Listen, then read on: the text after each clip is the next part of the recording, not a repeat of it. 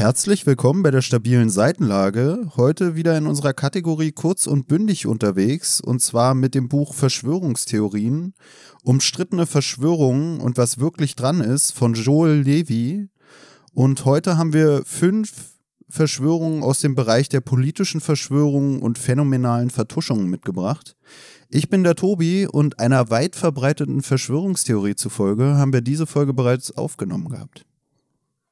Ich bin Pelle und ich wollte gerade sagen, ich bin zurück aus der Zukunft. Ja. Ich glaube, ich muss es erklären, wa? Ich, ich weiß gar nicht, ob du es erklären musst. Weil ich weiß nicht, ja. Ob es nicht doch einfach nur Teil einer Verschwörung ist? Ja, ja, ich werde es nicht auflösen. Vielleicht ist Ja, das, was also- du jetzt schildern willst, auch nur eine Ausrede dafür, dass wir die Folge wirklich schon aufgenommen haben. Ja, also wie dem auch sei, ähm, wir haben ja schon bei äh, in unserer Folge Gedankenschrauben haben wir schon so ein bisschen darüber geredet, so über gesundheitlichen Zustand etc. etc. Und da meinte ich das, glaube ich, auch schon, dass ich so im Moment so ein bisschen so Konzentrationsschwächen und so Ermüdungserscheinungen und sowas alles habe. Und ich war vor zwei Tagen oder so, hatte ich mich mit Tobi hier unterhalten in dem festen Glauben, dass wir diese Folge, die wir jetzt erst aufnehmen, bereits aufgenommen haben. Und ich konnte mir nicht mehr erklären, wie ich auf dieses, äh, auf diesen irrigen Pfad irgendwie gekommen bin. Tobi hat natürlich dann eins irgendwann auch angefangen mitzuspielen und hat dann gesagt, nee, nee, haben wir ja wirklich schon aufgenommen, so dass ich am Ende des Tages komplett verwirrt war und nicht mehr wusste, ob wir diese Folge jetzt aufgenommen haben oder nicht. Also vielleicht hat Tobi mich auch komplett verarscht und wir machen jetzt zum zweiten Mal eine Folge zu denselben fünf Verschwörungstheorien, so wie es eigentlich äh, in Erinnerung hatte. Ja, ich würde auch sagen, wir machen jetzt einfach die Aufnahme und am Ende nehme ich einfach die, die besser ist für die Folge. Ich habe die andere ja sowieso noch nicht geschnitten. Ey, Oder fand- wenn die auch nicht so gut wird, dann überrede ich dich nochmal eine dritte Version aufzunehmen. Ja, ja, ey, ich fand's wirklich gar nicht witzig, ne? Weil ich da hab wirklich so, ich, ich hab richtig meinen Kopf gefickt damit. Weil ich so dachte, Alter, das kann doch nicht sein, dass ich mir das eingebildet habe. Aber ich hab's mir vielleicht eingebildet. Ist das jetzt eigentlich schon die erste Verschwörungstheorie von den fünf, die wir heute präsentieren würden? Das ist die Im sechste, die wenn es zu lang auf. wird, machen wir wirklich nur vier weitere und dann bleibt es wieder unklar. Ja, oder wir klären einfach die ganze Zeit nur diese eine Verschwörungstheorie jetzt auf und gucken, welche, welche Beweise es dafür gibt und welche nicht. Aber ja. Ein whatever. Beweis wäre, dass wir über eine Woche keine Aufnahme gemacht haben, wenn wir davor diese Aufnahme nicht schon einmal getätigt hätten. Ja, das stimmt. Das Und da stimmt. wir ja jede Woche veröffentlichen, ergibt das ja irgendwie keinen Sinn. Ja. Ey, Ansonsten, wir sind da was Großem auf der Spur auf jeden Fall. ich bin ja sowieso auch immer in diesen ganzen Verschwörungssachen unterwegs oder gucke mir das seit Ewigkeiten an. Man könnte sagen, es ist einfach eine enorme Zeitverschwendung bisher gewesen, weil es mir eigentlich noch nichts gebracht hat. Also wirklich auch so bei so dieser KenFM-Sache, habe ich ja glaube ich auch schon öfter hier gesagt, du weißt es ja sowieso, dass ich diese KenFM-Sachen bei YouTube und so schon seit 2010 oder 11 mir eigentlich regelmäßig angeguckt habe. Ich würde sogar sagen, jetzt wo er am meisten gehypt wurde, dann irgendwann weniger als zuvor. Äh, auch so, gibt auch so einen YouTube-Kanal, der ist so richtig abgespaced. Conrabby hieß der, der war auch richtig spannend. Nie gehört. Ja, ja, der ist auch nicht so weit verbreitet. Ich habe irgendwann letztens mal wieder reingeguckt. Ist da aber auch von es- diesem Ken FM oder was? Nee, Ken nee, nee, aber irgend so ein komischer Berliner, glaube ich sogar, der auch so ein Geschichtsinteresse hat. Damals war ich beeindruckt von seinem Geschichtswissen. Jetzt denke ich mir, okay, es ist halt viel äh, alternatives Wissen, was er da präsentiert hat. Dementsprechend musst du ja nicht mal viel wissen. Alternatives Wissen ist so wie alternative Fakten, wa? So, also so. Fiktive Realität. Das ist doch Ja, alles fiktive ja, ja. Ähm, und ein Kanal, den ich damals auch mir viel reingezogen habe, der mir damals so ein bisschen vorkam wie der deutsche Alex Jones. Also Alex Jones ist ja dieser Vorreiter Verschwörungstv-mäßig da in Amerika. War Auch jemand, noch der nie hieß, gehört. Echt nicht? Nein. Der hat auch bei Trump auch viel gepusht und hatte Trump, glaube ich, Okay. auch in seiner Sendung vor den Wahlen damals. Guter Mann offensichtlich, richtig guter Mann. Ja, und einer, den ich mir damals viel reingezogen habe, auch so vor zehn Jahren, das ist so einer, der heißt Alexander Benesch. Und der war auch ziemlich Oh, Verschwörungstheoretisch. Ich merke, ich bin richtig raus aus dem Game, Alter. Ja, aber das Geile ist, der ist dann irgendwann in dieses Prepper-Business um, umgeschwenkt irgendwie. ist auch dicht beieinander, ne? Ja, der hat sich dann viel auch distanziert von, von anderen Verschwörungsdödeln und macht jetzt so, ich glaube sogar einen der größten Prepper-Online-Shops hier in Deutschland. Macht auch haufenweise eigene Produkte, ist auch ganz lustig, weil der jetzt im Zuge von dieser ganzen Ukraine-Sache auch immer seine komischen Meal-Geschichten da an äh, bewirbt, so diese Fertiggerichte so für irgendwelche Soldaten oder so, diese Ach, ich glaube, den habe ich sogar schon mal so, so ein, so ein Mit-50er oder was das ist, so ein ehemaliger glaub- Bundeswehrsoldat ich glaub, oder der so. ist jünger. Okay. Aber der bewirbt so dann immer seine Produkte und dann sagt er so, ja, die, die Russen haben da ja jetzt irgendwie von den Chinesen irgendwelche Meals da irgendwie eingekauft für ihre Soldaten und dann probiert er die da live und stellt fest, dass das alles schlechter ist als das, was er produziert. Bei ihm sind halt auch schöne Aufdrucke auf den, auf den Verpackungen und so drauf. Auf jeden Fall habe ich letztens so ein 50-Minuten-Video oder so von dem gesehen. War halt eigentlich komplett sinnlos. Alter, warum macht man sowas? Ne, ich frage mich das da manchmal selbst, weil eigentlich bin ich auch nicht so Prepper-mäßig, weißt du, ich höre mir das Ja, dann vor allem an. diese Prepper-Community, die ist doch, also ich weiß nicht, ob das überall so ist, aber die ist ja auch immer so ein bisschen rechts, oder? Also die ist doch immer so ein bisschen so leicht völkischer Einschlag, warum auch immer. Warum, warum gerade die? Ja, also bei dem weiß ich gar nicht, ob ich das sagen würde. Na, ist ja viel immer so diese Weltverschwörungssache, so, oh, wir steuern darauf zu, Ja. dann irgendwie die, die, die, weiß ich nicht, Deutschland wird überflutet mit Migranten und dann Ja. lässt man uns hier aussterben und dann gibt es irgendwann den großen Bürgerkrieg oder irgendeine andere Ja, komische Apokalypsenähnliche. Geschichte und da musst du halt drauf vorbereitet sein. Na klar, na klar. Und dementsprechend dieser Typ profitiert auch davon, verkauft den Leuten dann irgendwie Sachen, die dann irgendwie zehn Jahre haltbar sind und die dann irgendwie alle paar Jahre dann auch neu aufgestockt werden müssen. Kann sich davon dann ein schönes Leben leisten. Aber was ich geil fand an der Sache, die ich da letztens gesehen habe, da hat er dann irgendwie über seine Kinder geredet und über die Hobbys, denen die nachgehen. Und dann hat er generell auch so äh, vermittelt, dass man am besten sich Hobbys suchen sollte, die nah an diesem ganzen Prepper-Ding sind. Weißt du, er hat so gesagt, ja, nicht hier irgendwie so Hobbys, die ihr dann gar nicht verwenden könnt, wenn es zum Ernstfall kommt. Und dann hat er so gesagt, er schraubt mit seinem Sohn viel an seinem Auto. Das ist was Wichtiges, so diese Technikgeschichte, das braucht man, Mhm. Ja, wenn okay. dann irgendwann sein, sein Sohn ansonsten auch mit Computer unterstützt er ihn viel. Er ist froh, dass seine äh, Tochter nicht mit Barbies spielt oder so, sondern, auch in sondern so Bouldern geht. ja, ja, ja, so, so richtig geil, wo ich, also, dass man wirklich sein Hobby auch nach diesem Apokalypse-Szenario irgendwie aussuchen soll. Und das ist halt auch schon wieder kacke, weißt Ja, du, wenn es dir dann nicht ja- richtig Spaß macht, dann machst du zehn Jahre ein Hobby, um und dich auf geht die, die Welt, und, Apokalypse da, und dann geht die Welt gar nicht unter. Aber umgekehrt ist ja auch bescheuert. Also stell dir vor, du hast ein Hobby und dann geht die Welt unter und dein Hobby wird auf einmal dein täglich Brot. Naja, hast ja kein Hobby mehr. Dann ist das ja so, weißt du, das so Stimmt, dein dann wird Arbeit. das Hobby zum Beruf. Ja, dann wird das Hobby so zum Beruf und dann musst du dir ein neues Hobby suchen. Ja, und dann findest du keins mehr. Weißt du, das ist ja irgendwann abgefahren, der Zug. Also so oder so ist das Hobby irgendwie wenig wert, weil es macht vor der Apokalypse keinen Spaß und nach der Apokalypse ist es kein Hobby mehr. Aber es ist auch Weißt du? besser, wenn du dann, wenn die Apokalypse kommt, nicht sagst, irgendwie, ich bin nur Hobby-Autoschrauber. Da wäre es dann auch schon gut, wenn du es dann auch wirklich gut kannst. Ja, aber dann müsstest du ja schon wieder eine Ausbildung machen. Das ist ja dann kein Hobby mehr. Man macht ja nicht so, ja, was ist so dein Hobby? Ja, ich mache immer Ausbildung. immer eine neue Ausbildung. Ja, wobei ich glaube, manchmal sind ja diese Leute, Übrigens- die sowas übrigens- aus hobbymäßigen Gründen machen, dann vielleicht auch eher welche, die sich so selbst behelfen können und nicht so, äh, das steht in der Anleitung, sondern vielleicht auch so, ja, guck mal, habe ich selber gebastelt da aus irgendeinem komischen Draht. Übrigens, weil ich gerade schon meinte, Prepper hat immer so, so einen leicht völkischen Einschlag irgendwie. Ich finde so Autoschrauber auch. Ich weiß nicht warum, aber irgendwie finde ich so, also so diese komischen, weißt du, so diese Tuning-Szene, die ist auch immer so, so, so latent rechts, finde ich irgendwie. Keine Ahnung warum. Ist einfach nur so eine, so eine Wahrnehmungssache. Jetzt trete ich hier dem einen oder anderen Fähig auf die Füße, weil es hat ja gar nichts damit zu tun, aber irgendwie ist es immer komisches Volk, was da rumläuft. Für mich ist es auch immer so ein bisschen so vom Dorf, die Leute vom Dorf, dann Ja, auch so ja. Fußball-Hooligans oder Ja, so. ja, das passt ja. alles so in einen Top. Ja. Weißt du, was ich noch festgestellt habe? Was, was ganz gut bei, bei Hobbys jetzt auch reinpasst, die auch irgendwie so ein bisschen leicht rechts sind. Ich bin neulich ähm, Karl-Liebknecht-Straße lang gefahren. Da am Alexanderplatz die Ecke da in Berlin-Mitte. Na, dann ist es ja ab jetzt ein rechtes Hobby, da lang zu fahren, oder? Ja, genau. Und weißt du, was ich da gesehen habe? Als so Aktivität, die du da machen kannst? Der Laden heißt Access and Beer. Also du kannst da Äxte werfen und Bier Ach so. Und da habe ich gedacht, das ist auch eine schräge Kombination. Also erstens habe ich gedacht, da sind, glaube ich, auch so ganz komische Menschen unterwegs. Also wenn das so wirklich so dein Hobby ist, ja, was machst du am Freitag? Ja, ich sauf mir wieder richtig einen an so Und dann äh, schmeißen wir ein paar Äxte so und dann, ja, hier soll Ronny auch noch mitkommen oder was so? Ja, nee, Ronny war letztes Mal da, der hat keine Arme mehr zum Werfen. Weißt du, also so Alkohol und Äxte werfen ist irgendwie eine, keine gute Kombination, finde ich. Aber eigentlich kriege ich fast Bock drauf, weil Ja, einmal. wir haben vor kurzem bündig ja noch so ein Buch, eine kurze Geschichte der Trunkenheit und da geht es auch um Alkoholkonsum bei den Wikingern und das würde schon wieder reinpassen, glaube ich. Also ich würde dir anbieten, tatsächlich, wir gehen da einmal hin, einmal zum Bier trinken mit Äxte werfen. Aber vielleicht wird es die letzte Folge. Äh, ich hätte Bock drauf. Aber das ist doch wirklich was, das machst du doch nur einmal, oder?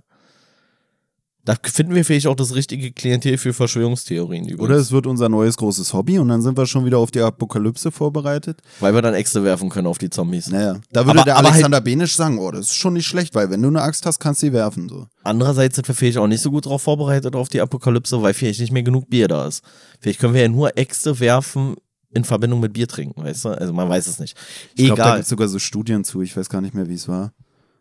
Was, es gibt Studien dazu, ob du mit, mit Alkohol oder ohne Alkohol besser Ja, ich glaube sogar so? Placebo-Studien, ob man manche Sachen besser werfen kann, wenn man besoffen ist und so mit Dartpfeilen oder so, dass äh, auch so placebomäßig Leute, die denken, sie haben Alkohol getroffen, schlechter die Dartpfeile werfen, was auch damit zusammenhängt, dass du dann ja eine Ausrede für dein schlechtes Werfen hast und dir deswegen auch schon nicht mehr so viel Mühe gibst, weil du im Zweifelsfall deinen Misserfolg damit rechtfertigen kannst, dass du besoffen bist. Das ist ja auch schon das Ding, ne? Also Dartpfeile sind ja auch so ein, also hier so Dart spielen ist ja auch so ein bisschen so ein Kneipensport. Also das ist ja auch so, ich werfe was, was spitz und gefährlich ist, in Verbindung mit Alkohol trinken.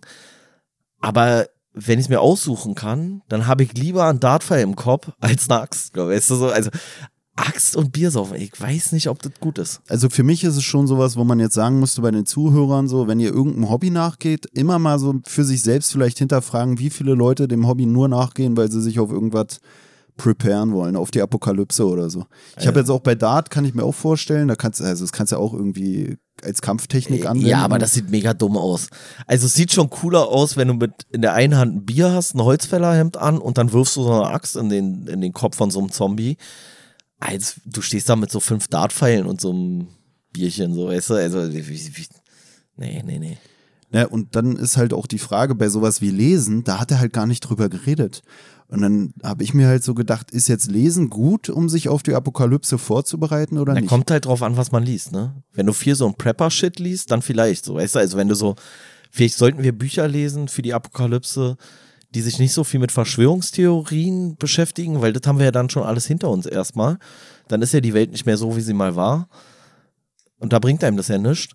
Aber vielleicht so, äh, so Pflanzenbestimmungsbücher oder irgendwie so ein Blödsinn, weißt du? Also was, welche Pflanzen kann man essen, welche kann man nicht essen, so eine Sachen, die könnten dann wieder hilfreich sein. Ich hätte auch Bock drauf, wäre, glaube ich, eine geile Podcast-Folge so. Wir Äh, könnten dann auch nicht. das Probehalber, wir haben ja so Outdoor-Equipment, wir könnten damit auch durch den Wald laufen, da die Aufnahme machen und nebenbei dann einfach essen, was wir, was wir finden so. Ey, Und dann haben wir gleich noch den Selbstversuch mit. Ey, was, was sollen wir da finden? Wenn wir durch Brandenburger Wälder laufen, da finden wir original Tanzapfen, das war es so ungefähr. Vielleicht noch ein paar Bucheckern, wenn es gut läuft. Aber so dolle ist nicht. Bucheckern. Wäre auch schon wieder ein Ach geiler, so. wäre schon wieder ein geiler Titel. Wäre ein guter Titel für ein Buchbestimmungsbuch, äh, für die Folge, ja. Ja, zu dem, was du noch meintest, finde ich eigentlich dann auch schon wieder geil, weil es stimmt ja eigentlich, du hast so viele Verschwörungstheorien und so, die sich alle mit dem Weltuntergang befassen. Dann gibt es viele Leute, die dem Scheiß glauben, die dann da auf die Straße gehen und was weiß ich. Aber da ist ja auch schon wieder die Frage, wie viele der Leute, die dann da irgendwie diese Corona-Geschichten machen oder da dann auch vom, vom Reichstag stehen und den da stürmen wollen oder so, äh, preppen dann auch. Weißt du, also dieses Ding, du hast so ganz viele verschiedene, verschiedene Verschwörungstheorien, die alle darauf hinauslaufen, dass es einen Bürgerkrieg gibt, dass die Welt untergeht, dass was weiß ich passiert. Aber dieses sich darauf vorbereiten, das macht doch kaum jemand, oder? Ja, also kaum jemand. Ich bin die Person in meinem. Bekanntenkreis, die sich am meisten vorbereitet hat. Ich habe drei leere Benzinkanister und einen Feuerstahl. So, weißt du? Also, wenn irgendwas passieren sollte, ich glaube, die Verwandten würden alle hierher kommen und plündern. So, weißt du? Weil Was, wissen, was jetzt genau die leeren alle wissen, ich bin ein leichtes Opfer und alle wissen, der hat drei Benzinkanister. So, Ja, aber wer- was wollen die denn mit drei leeren Benzinkanistern? Ja, ihre, nicht vorhanden, ihre nicht vorhandenen Autos befüllen oder was? Ja, was will ich denn mit drei leeren Benzinkanistern? Ja, du weißt ja auch kein Mensch, du weißt ja selber nicht mal. Alter, Knecht, ey. Du das ist wieder, Dödel, das ist, da könnte man auch schon sagen, das ist vielleicht die zweite Verschwörungstheorie. Aber ich habe einen Feuerstahl. Das heißt, wenn jemand mit Benzin kommt, um meine Benzinkanister zu befüllen, dann kann ich ihn in Brand setzen. Ey, Sobald ich die Ja. Schutzschicht vom Feuerstahl abgeschabt habe, ist mir letztens aufgefallen. ähm, wie sieht's aus? Wollen wir jetzt mal langsam produktiv werden und äh, in die richtigen Verschwörungstheorien einsteigen Ja, und weg machen. von den Äxten mit Bier und irgendwelchen äh, präapokalyptischen Hobbys? Warum heißt es eigentlich Exzess und Bier und nicht Alkohol-Exzess? Stimmt eigentlich. Ich dachte nämlich von Anfang an, das wäre so ein Wortspiel bei diesem Exzess und Bier. Aber eigentlich wäre Alkohol-Exzess. Naja, also der Laden heißt auch eigentlich nochmal ganz anders, aber da steht halt so fett dran. Ganz anders finde ich passt noch schlechter. Mann, Idiot. Nee, ich weiß nicht mehr genau, wie der, ähm, wie der genau, die genaue Bezeichnung war von dem Ding. Vor allem ist das so eine, das ist eine Kette einfach mal. Also ich glaube, es gibt in Deutschland zwei, dann gibt es noch mal in Großbritannien oder sowas und in Belgien und ich glaube in noch irgendeinem anderen Land so. Also es ist, ja, aber ganz komisch. Ey, Was, wie kommt man da auch beim Brainstorming drauf so? Weißt du, du sitzt so mit deinen Kumpels da und sagst so, ey, lass mal eine Kette aufmachen. Ja, Mann. Mit Alkohol. Alkohol ist immer gut, ja, aber ey, wir brauchen auch irgendwie einen, einen USP, einen Unique Selling Point, so. Ja, lass mal Äxte schmeißen, so. Ich bin schon ganz zufrieden, dass sie Äxte genommen haben und nicht irgendwie, weiß ich nicht, Kettensägen. Aber sind es dann so richtig große Äxte, ist für mich dann auch die Na, so Frage. Beile. So, Ja, okay. ja, ja, nicht so eine Feuerwehraxt oder so eine, so eine, weiß ich nicht, anderthalb Meter Axt oder sowas, so, sondern so, eine, so, ein- so ein Beil halt, ja. Aber eigentlich schade, dass du den richtigen Namen nicht mehr weißt, weil sonst hätten wir es machen können wie bei der Bata Bar und Billards. Äh, bei unserer äh, 2040-Folge, dass ich einfach so oft den Namen einfach in der Folge erwähne, dass wir darauf hoffen können, dass wir da auch eine Einladung kriegen und uns so noch weiter durchs Jahr retten können mit irgendwelchen Einladungen auf irgendwelche Veranstaltungen. Ähm, vielleicht suche ich das zum Ende nochmal raus. Dann, aber, Dann hängen wir noch mal einen Nachtrag ran. aber letztes Mal habe ich es auch nochmal versucht im Internet irgendwie zu finden und habe es gar nicht so einfach gefunden. Aber egal. Wollen wir loslegen? Ja, ja, mach mal. Also, die erste Verschwörungstheorie, die wir euch hier heute mitgebracht haben, nennt sich Operation Stay Behind.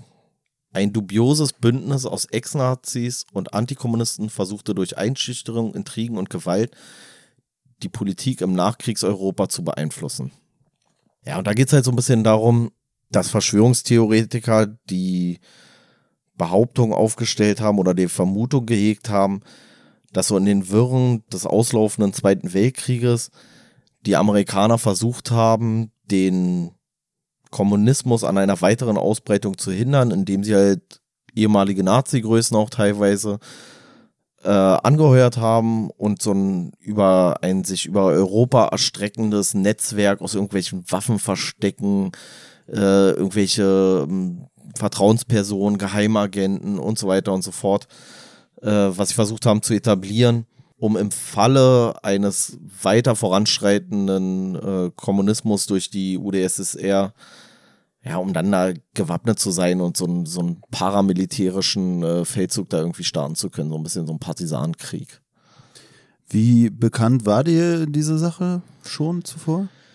Also unter dem Namen nicht so, Okay. aber an sich mega bekannt. Also so dieses, äh, also aus meiner Wahrnehmung jetzt. Also das ist ja auch häufig der Vorwurf, dass die Amerikaner viele, viele alte Nazi-Größen auch hier in Deutschland irgendwie nicht so ihren Ämtern unbedingt enthoben haben, sondern sich weiter, ja, die mehr oder weniger äh, ja, weiter Richter waren, weiter irgendwelche großen Ärzte, weiter irgendwelche Militärs und so weiter und so fort. So die allerschlimmsten, die hat man größtenteils, sage ich mal, ausgesiebt. Gerade die, die in der Bevölkerung bekannt waren, dass sie irgendwie Anhänger des Regimes waren.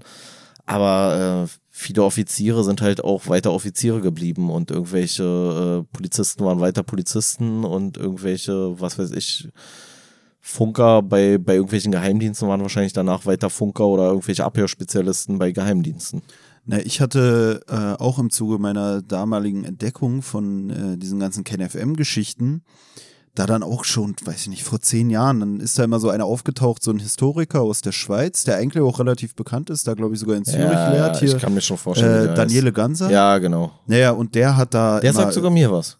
naja, und der hat ganze Bücher dazu veröffentlicht, zu diesen Stay-Behind-Armeen und irgendwie Gladio in Italien oder sowas. Ja, genau, wird der hier auch verwiesen. Ja, also ja. Gladio von, äh, von das Schwert, also im lateinischen Gladio das Schwert.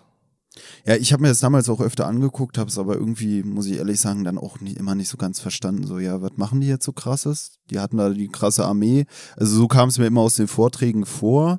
Äh, generell diese ganzen Strukturübernahmen oder so, da habe ich jetzt vor kurzem auch lustigerweise oder zufälligerweise so ein ähm, Video gesehen, äh, wo es so darum ging, dass da gezeigt wurde am Ende, zum Ende des Zweiten Weltkrieges, wie sich deutsche Soldaten irgendwie ergeben haben äh, an irgendeiner Grenze und dann sind die da irgendwie mit, mit Lastwagen voller Deutsche, sind dann da irgendwie reingefahren und zu den Amis und wurden dann von den Amis entgegengenommen, begrüßt, was weiß ich, die ganzen Leute, die da aufgegeben haben. Und ähm, ich muss sehr ehrlich sagen, ich hatte am Anfang Probleme zu erkennen, wer jetzt da die Amis sind, die die Deutschen bewachen und wer die Deutschen sind, weil das eigentlich, das, das sah richtig nett aus, so wie die da alle rangefahren wurden, weißt du? Und die Deutschen haben sich genauso, okay. also die Deutschen haben sich zum Teil halt auch einfach gefreut und so. Und dann habe ich mir auch so die Kommentare angeguckt und dann hieß es da auch überall, ja, ey. Aber äh, waren das jetzt so eine Kriegsgefangenen oder war das nach Beendigung des Krieges? Das gab es ja dann auch viel. Oder was heißt nach Beendigung des Krieges nicht, aber so, dass schon eigentlich so die ganzen Militärstrukturen schon mehr oder weniger äh, passé waren und dann Leute einfach nur noch versucht haben, von den östlichen Gebieten nach Westen über zu. Nee, es sah schon so aus, als wären die da so richtig Amis. so bataillonsweise oder so am rüberfahren, auch mit äh, Militärwagen und so. Ja, ich weiß nicht, ob man das da schon ja, ob man das da noch so nennt. Also im Endeffekt, ja, haben halt aufgegeben, so als noch nicht alle aufgegeben hatten scheinbar. Und ja, da stand dann auch ob in du ein Deserteur bist oder ob du auf, also ob du dich ergibst oder desertierst. Ja, ich sag ja, Überläufer. ich weiß nicht, ab wann du dann, äh, ab wann bist du denn ein Deserteur so? Also wenn du den Unterschied jetzt aufmachen willst, es waren halt, da stand halt, die haben sich ergeben. Okay. Ja, und genau. ähm, ja, keine Ahnung, so ich weiß nicht, wenn dein, wenn dein komischer äh, Colonel da oder was Na, weiß Desertieren ich. ist ja, wenn du dich gegen den Bef auf, über, über einen bestehenden Befehl hinwegsetzt und beispielsweise jetzt so dieses Fahrenflüchtige oder halt aber, dass du dich einer anderen Armee anbietest, um dann deine Ursprungsarmee zu bekämpfen, beispielsweise. Das gibt's ja auch. Na, die haben sich halt ergeben, denke ich, und dann freiwillig in irgendwie okay. Kriegsgefangenschaft oder okay, so begeben. Okay, äh, in den Kommentaren stand halt viel, dass die sich so freuen, weil die froh sind, dann äh, bei den Amis zu landen und nicht bei den Russen und genau, so. Genau, das war ja meine Wurden da auch so Anekdoten dann so äh, in den Kommentaren geschildert, so von irgendwem, der meinte, dass äh, sein Opa irgendwie im Krieg war und selber Teil der äh, amerikanischen äh, Armee und der ist dann da mit einem anderen Kollegen in den Hühnerstall und hat da irgendwie Eier geklaut oder so und dann kamen die raus aus dem Stall und dann stand da eine Gruppe von 200 Deutschen oder so vor denen und die dachten erst, jetzt werden sie erschossen, aber die Deutschen waren richtig froh, dass sie da Amis gefunden haben in der Gegend, weil sie dann wussten, jetzt äh, können sie bei denen, also die haben sich dann ergeben, 200 Mann irgendwie den zwei Typen gegenüber, so von wegen, ey, bringt uns mal zu euch, weil wir ja. haben keinen Bock, den Russen in die Hände zu fallen. Ja, wahrscheinlich einmal das und dann wahrscheinlich auch so zum Ende des Krieges hin auch einfach kein Bock mehr und auch vielleicht kein Fressen mehr vernünftig, ewige Fußmärsche, was weiß ich was, weißt du. Ja, ist ja auch irgendwann froh, dass die Scheiße vorbei ist, ey. Und diese Übernahme von Strukturen oder so, was du ja auch vorhin meintest, ist ja auch sowas, was oft kritisiert wird dann, so dass die weiß ich nicht, dass da irgendwelche Verwaltungsbeamte dann erst für, für äh, das Nazi-Regime gearbeitet haben und dann auf einmal äh, für die Besatzungsmacht oder so.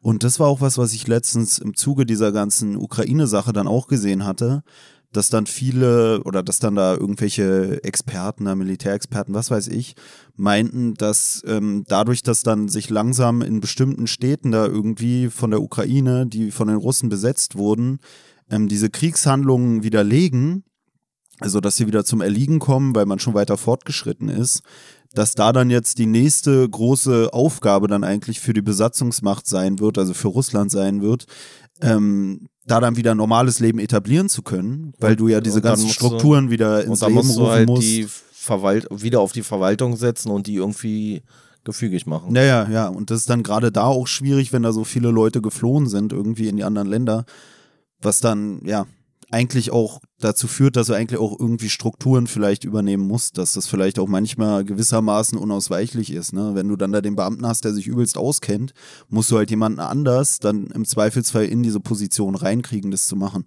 Und ich finde generell oft bei diesen Strukturgeschichten oder so, ist ja sowieso so. Also, weiß ich nicht, man, man kritisiert es ja natürlich. Ich kann es auch verstehen, dass man so sagt, ja, der hat einfach da fürs Regime, jetzt arbeitet er für die anderen. Aber gleichzeitig ist halt auch oft so dieses Wendehalsding, was ja, überall ja, ja, so ist. Voll. Weißt du, so, der, der muss nicht mal wirklich der übelste Nazi gewesen sein. Der hat einfach gemacht, damit er einen Job hat und seiner Familie Essen auf den Tisch stellen kann. Und dann kommt jemand anders, dann macht er damit. Wenn es die Russen gewesen wären, hätte er damit gemacht. Wenn die Franzosen dann da und. Schönes Zitat diesbezüglich oder Redewendung. Äh, wes Brot ich esse, das Lied ich sing. So, weißt du, also so, je nachdem, wer mir halt mein Fressen auf den Tisch stellt, so, dann tanze ich da halt auch mit, so. Ähm, ja, aber für die Verschwörungstheoretiker natürlich so ein gefundenes Fressen, wenn man halt guckt, so, wie kann es denn sein, die ehemaligen Feinde im, im, in der Nachkriegszeit, die bleiben alle in ihren Posten und irgendwie haben viele gar keine Sanktionen zu befürchten und werden da einfach so in Ruhe gelassen und so weiter und so fort. Und dann versuch oder haben sich einige das so versucht zu erklären, dass das halt eigentlich so ein, ja, so, so ein Widerstand aufgebaut werden soll gegen die bösen Kommunisten. Und andererseits muss man halt einfach sagen, so Deutschland hatte halt einfach auch wenig, wenig Fachkräfte dann so. Viele Leute, die im Krieg gestorben sind, äh, viele Funktionen, die dann komplett hätten neu besetzt werden müssen. Und irgendwie muss man halt auch so ein Land wieder ins Laufen bringen. Und weil die Amerikaner ja gar nicht den Wunsch hatten, Deutschland langfristig irgendwie zu schaden, in dem Sinne, dass man sagt, man hält es unten, anders als ja beispielsweise die Franzosen, die ja eigentlich gehofft haben, aus Deutschland einen Agrarstaat, also so einen, so einen Bauernstaat machen zu können, haben die Amerikaner ja auf was ganz anderes spekuliert und wollten da wieder ein äh, florierendes äh, Land irgendwie äh, ähm, haben. Und demzufolge sind halt viele in den Positionen geblieben, aber halt nicht, äh, aber eher aus der Notwendigkeit heraus, das Land wieder irgendwie fit zu kriegen, als dass man gesagt hat, so, die brauchen wir jetzt hier für den nächsten großen Kampf. So. Also ist für mich plausibler und wird ja hier dann auch geschildert in dem Buch so ein bisschen. Ja, und hier in dem Buch wird dann diese, diese obligatorische Frage immer, wie viel Angst sollten sie haben, ähm, die wird dann beantwortet mit hier 56 Prozent. Weil es halt wirklich so war, dass halt viele Strukturen, viele Verwaltungsbeamte gerade auch oder auch irgendwelche anderen hohen Positionen weiter von den gleichen Leuten wie im NS-Regime äh, betrieben wurden. Aber dass es jetzt halt nicht den Hintergrund hat, da irgendwie eine große Verschwörung zu planen, sondern halt einfach so aus der Notwendigkeit heraus entstanden ist. So ein bisschen ist es ja auch was, was wir bei ähm, Marc Benecke auch hatten, bei unserer ersten Folge, da als es auch um Hitler ging, da ging es dann ja auch irgendwie um den Zahnarzt von Hitler und darum, dass man irgendwie auch nicht ganz so nachvollziehen konnte, wie sehr der jetzt selber auch dann da irgendwie ähm, dieses Nazi-Gedankengut verinnerlicht hatte oder so aber wo dann auch irgendwie geschrieben war, dass der auch viel irgendwelche gesundheitliche Forschung auch gemacht hat, der man aber auch viel ver zu verdanken hat, weil der wohl auch der Erfinder der Prophylaxe war oder ja, sowas ja. stand dann da auch drin, was eigentlich auch mit irgendwelchen, weiß ich nicht, viele, viele dieser zahnmedizinischen Sachen wohl auch mit irgendwelchen Menschenexperimenten oder so zutage gebracht wurden, irgendwelche Erkenntnisse auch. Ja, also ich könnte mir vorstellen, die Prophylaxe hat nicht unbedingt dazu gehört, aber halt viele andere Sachen. Und man muss ja sagen, diese Leute, die da halt im, im NS-Regime auch irgendwie ihren Dienst getan haben oder so, das waren ja nicht alles Vollidioten, sondern es waren ja teilweise wirklich Koryphäen in ihrem jeweiligen Bereich, aber halt komplett mit menschenverachtenden Methoden, mit denen sie da halt gearbeitet haben oder äh, die halt dann im Zuge dieses Regimes halt gearbeitet haben, wie sie gearbeitet haben. Aber ein Jurist im, im Nazi-Deutschland, wie man ja immer so schön sagt, ähm, ist halt immer noch ein Jurist. Also der kann halt auch sich einfach neue Gesetze raufschaffen und dann kann er halt wieder weit, also wenn du vorher ein guter Jurist warst, bist du halt auch mit anderen Gesetzen im Zweifel ein guter Jurist, wenn du die kennst, so weißt du. Ja, ja, das ist immer so dieses, du hast so eine Ideologie, aber du hast halt auch einfach irgendwie ja, ein bestimmtes Fachgebiet oder ein bestimmtes Wissen in irgendeinem Bereich, wie du es vorhin meintest mit der Ausbildung. Du hast halt diese eine Ausbildung und Mechatroniker ist eigentlich unabhängig davon, was der irgendwie für, für einen Glauben hat oder so oder für äh, irgendwelche Vorstellungen vom gesellschaftlichen Zusammenleben, hat er ja trotzdem einfach Fähigkeiten, die mit dem Auto zusammenhängen, was ja zum einen dann auch wieder dazu passt, zu dem, was du vorhin meintest, dass das oft irgendwie welche sind, die so ein bisschen rechts wirken.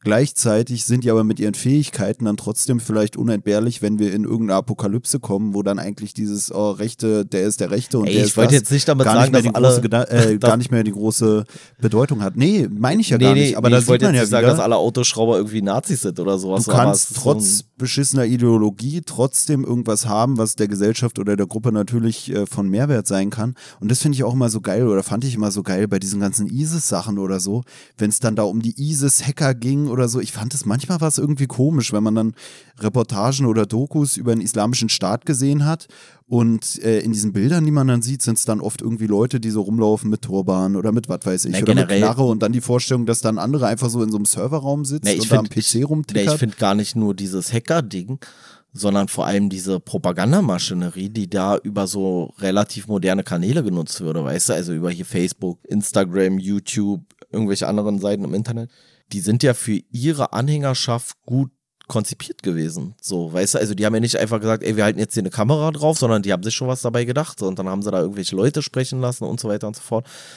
Also ist auch ein äh, bisschen faszinierend, wie sowas dann irgendwie dann kann man halt sagen, die Motive sind halt falsch und das, was dort gesagt wird, wird ist falsch. Aber es ist innerhalb dieses Systems gut gemacht. Weißt du, was ich meine? Also es klingt jetzt vielleicht schlimmer, als es gemeint ist so, aber wie gesagt, ja auch, äh, wie heißt der hier, hieß hier dieser Oberrichter Freisler? Hieß der Freisler? Weiß ich jetzt gar nicht, Ich, worauf du- also dieser Nazi-Oberrichter Freisler so. so, äh, der so da komplett so ähm, die äh, die Angeklagten dann da gedemütigt hat, indem er ihnen vorher die Gürtel hat wegnehmen lassen, damit sie ihre Hose halten müssen oder dass die Hose dann runtergerutscht ist, hat die da bloßgestellt und so weiter und so fort. Aber der wird ja nicht nur ein sadistisches und äh, herablassendes Arschloch gewesen sein, sondern im Zweifel wird er ja auch irgendwie ein bisschen eigentlich Ahnung gehabt haben von Juristerei, aber komplett mit der falschen Ideologie da zu Werke gegangen so. Äh, Und dass der dann halt natürlich nicht mehr Richter geblieben ist, äh, ist ja klar, aber ganz viele, wie du schon sagst, waren ja auch einfach so Wendehälse so. Jetzt weht der Wind aus einer anderen Richtung, ne, dann mache ich es halt so, wie ihr es jetzt wollt. Ist doch okay. Ist auch so ein bisschen so wie Kim Jong-un, der ja irgendwie unauffällig oder relativ unauffällig in der Schweiz, glaube ich, studiert hat, ne? So, wo man dann auch so denkt, wenn man den so sieht, da irgendwie Ja, vor allem auch so- Propagandading oder so, man denkt dann ja immer, ist ja ein richtiger Idiot. Aber viele Leute, die sagen, das ist ja ein richtiger Idiot, das sind dann die, die äh, nazimäßig da irgendwo äh, besoffen Äxte schmeißen gehen oder an Autos schrauben. Ja, ja. Ey, jetzt bring mich nicht da. Oder so der Theorie Richtung. aufgesessen sind, dass wir diese Folge schon mal aufgenommen haben. Wie auch immer. Ähm, aber bei Kim Jong-un finde ich es ja auch zum Beispiel richtig faszinierend. Ne? So, das, das passt ja auch gar nicht zusammen mit der Art und Weise, wie er sein Land führt und dann die Interessen, die er dann irgendwie hat. So, weißt du, also wenn man dann halt so mitbekommt, dass er dann halt sich so einen Dennis Rodman einfliegen lässt, damit der da mit ihm irgendwie drei Körbe schmeißt oder sowas. Also für alle, die Dennis Rodman nicht kennen, ähm, Dennis Rodman, großer, großer Spieler bei den Chicago Bulls äh, Ende der 90er gewesen, also Anfang, Anfang Mitte bis Ende der 90er. Top-Mann, aber äh, manchmal auch vielleicht nicht so reflektiert in Bezug auf seine ähm, Aktivität mit irgendwelchen Politikern. Auf jeden Fall finde ich, ist es da ja genauso, wie du sagst. So, weißt du, du denkst so, ey, der, der sitzt in der Schweiz, der feiert offensichtlich Basketball. Ich glaube, der ist sogar so ein bisschen so auf Rap-Musik oder sowas. Dann gab's, bin ich jetzt, bin ich ganz sicher, aber so. Und dann geht er so nach Nordkorea und f- verordnet einen Einheitshaarschnitt. So, weißt du, so ganz komisch, irgendwie so passt gar nicht zusammen. Aber für mich wäre es eigentlich auch schon wieder so eine Person, mit der ich eigentlich gerne mal so ein richtig ehrliches Gespräch führen wollen würde. Gerade auch, weil es eigentlich Ja, auch so schwer ist, ja. da Zugang zu kriegen. Und auch über so alltägliche Sachen, weißt du? So, bist du wirklich so? Oder ist das vielleicht auch irgendwas, was du einfach weitertragen musst? Ich weiß ja auch nicht, wie Ja, der, ja. der Militärstab sich im Endeffekt vielleicht auch gegen ihn wenden könnte oder sowas. Ja, wie so, ein, wie, so ein, wie so ein Beichtvater so ein bisschen, war so, so nach dem Motto so, ey, das bleibt alles un- unter, hinter verschlossenen Türen und es wird niemals einer erfahren. Würde es im Zweifel auch nicht, weil wenn du es von ihm erfahren würdest, wärst du wahrscheinlich tot. Ja, wollen wir zum, zum, zur nächsten? Ja, ja. Und zwar war die nächste Verschwörungstheorie hier die Bush-Saudi-Connection. Die Präsidentenfamilie Bush unterhielt enge und sehr profitable Beziehungen zu den herrschenden Familien in Saudi-Arabien. Was bekamen diese dafür zurück? Ja, und da wird halt so ein bisschen geschildert, dass es halt so diverse, wie hier schon äh, steht, Beziehungen oder Verflechtungen zwischen dieser Bush-Familie und den Saudis gibt. Was aber halt auch viel damit begründet, zu begründen ist, dass, äh, dass da halt beide im Ölgeschäft in irgendeiner Art und Weise tätig waren. Und jetzt vermuten halt Verschwörungstheoretiker, dahinter eine große Einflussnahme der Saudis in die Politik der Bushs. So, also so dieses Schlagwort äh, Lobbyismus so. Und halt die Frage, sind manche Sachen ähm, vielleicht nur passiert, weil man da den, den Saudis unter die Arme greifen wollte. Also gibt da ja auch Verbindung zu Osama bin Laden beispielsweise. Und äh, weil ja auch nach dem 11. September dann auf einmal noch so viele Mitglieder arabischer Familien, obwohl es eigentlich einen Ausreisestopp gab, doch noch per Flugzeug das Land verlassen konnten und so weiter und so fort. Und da stellen die Verschwörungstheoretiker halt in Frage, ob die Familie Bush im Zuge ihrer Präsidentschaftskandidaturen wirklich so unabhängig war oder vielleicht doch mit den Saudis da gemeinsame Sache gemacht haben. Das ist ja dein, dein Steckenpferd eigentlich, oder? So verschwörungstheoretisch so. Nee, also mein Steckenpferd ist im Schrank. Ja, äh, nee, aber Können wir später Verschwörungs nochmal raus. Verschwörungstheoretisch kann ich mich noch dran erinnern, als du doch deutlich jünger warst als jetzt, so, da warst du doch so voll drin in dieser ganzen 11. September Verschwörungstheorie. Gedöns-Geschichte. Ja, aber ich muss sagen, eigentlich ist es ja auch immer zu viel, um alles zu wissen. Also wenn man gerade die Doku gesehen hat, dann denkt man alles zu wissen. Man kann sich aber auch schon kaum noch an Sachen aus der Doku erinnern. Und wenn man dann hier das liest, da kommt so oft 11. September hier in dem Buch vor. Ja, also dieses Bush, ja, dass der da irgendwie connected ist oder Gab's so. auch damals es mal diesen hieß, Film der hier wusste schon davon. Also äh, Fahrenheit 9-11. Genau, Fahrenheit 9-11 und auch dieses Buch von äh, äh, Michael Moore, ich will mal Roger Moore sagen, aber das ist was anderes. Michael Moore, ähm, Stupid White Man hieß das Buch, glaube ich. Habe ich damals Äh. sogar gelesen, so in der Schulzeit irgendwann. Ja, da weiß ich nicht so. Ja, und da wird es halt auch so viel aufgedröselt, alles so. Und da gibt es auf jeden Fall Verbindungen so, die sind ja auch nachgewiesen, die sind ja auch offengelegt und äh, das bietet natürlich eine gute Angriffsfläche für alle, die sagen so, oh, da ist die Politik aber mit den Falschen vielleicht irgendwie zum Golfen verabredet gewesen. Aber äh, ich glaube, es ist halt auch wahnsinnig schwierig, wenn du so aus so einer einflussreichen Familie kommst, dass du nicht auch hin und wieder mal mit den Falschen irgendwie am Tisch sitzt, so bei Geschäftsessen oder sonst irgendwas, weißt du? Gerade wenn du in so einem komischen Business unterwegs bist wie dem Ölgeschäft. Ja, hier wird ja auch gesagt irgendwie, dass äh, sowohl die USA als auch Saudi-Arabien Interesse dran hatten, irgendwie da ähm, im Mittleren Osten irgendwie die, die ja, Länder neu zu ordnen oder die Politik neu zu ordnen und nach ihren Wünschen zu gestalten durch diese ganze Geschichte. Ja, auch einfach die Region ein Stück weit stabil zu halten, ne? Und Saudi-Arabien kann man ja sagen, was man will, aber ist ja an sich relativ stabil. Ob das alles so mit rechten Dingen immer dazugeht, ist eine andere Frage. Ja, aber ansonsten weiß ich auch nicht, was man groß dazu sagen. Ja, soll. also in meinen Augen ist es halt einfach klarer oder mehr oder weniger normaler Lobbyismus, der da stattfindet. Ne? Also es ist, ist ja logisch. So, da werden halt irgendwelche Deals im Zweifel auch eingefädelt. Also hier wird ja auch diese, diese Frage wieder, wie viel Angst sollten sie haben, mit 70 Prozent beziffert. Und da wird halt auch gesagt, so, das ist ähm, nicht unbedingt eine richtige Verschwörung. Aber wenn du halt viel mit Leuten zusammen bist und mit denen Geschäfte machst, dann laufen da halt auch Deals. So, das ist halt jetzt nicht unbedingt gleich eine Verschwörung, aber dann drückt man vielleicht eher mal ein Auge zu, wenn da so und so viele Milliarden irgendwie im Spiel sind. Und dann heißt es nicht, dass man das ganze politische, politische System stürzen möchte, aber dass man dann vielleicht auch sagt, so, naja, ich will jetzt den Saudis halt auch nicht so ans Bein pissen. So. Und das kommt vielleicht jetzt auch nicht gut, wenn ich jetzt den, den Sohn von einer dieser äh, Ölscheißer oder sowas jetzt erstmal äh, nicht aus dem Land ausreisen lasse und vielleicht sogar inhaftieren muss, weil das wieder Verflechtungen äh, hat mit dem, mit dem äh, Handelspartner oder was auch immer. Naja, und dann wird sich auch mal vielleicht über moralische Faktoren hinweggesetzt. So. Ja, aber hier wird ja schon auch darauf verwiesen, dass äh, da von den Saudis irgendwelche Transaktionen oder so wohl getätigt wurden, die wohl auch der Unterstützung von irgendwelchen komischen terroristischen Geschichten da Richtung 9-11 oder so ähm, Ja, ja, natürlich. zugeflossen sein könnten. Ja, ja, und da geht's dann ja auch schon darum, dass dann irgendwie die Bushs da aktiv auch gegen operiert haben, dass da irgendwelche Sachen veröffentlicht werden können.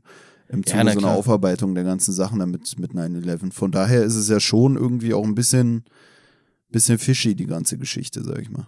Also da kann man ja auch dann dieses Verschwörungsding auch verstehen, so, ne? Also da ist dann immer, ich Ja, finde ja, sowieso das- bei den Verschwörungstheorien, die einen sagen, ja, das wurde mitgesteuert oder man wusste davon, dann gibt's sogar Verschwörungstheorien unter dem äh, World Trade Center wurden Atombomben äh, zur Explosion gebracht, die dann die, die Center Naja, das, zusammenfallen äh, das lassen. steigert sich ja immer so. Also, dass das nicht alles so richtig gelaufen ist damals, das bezweifle ich ja auch gar nicht.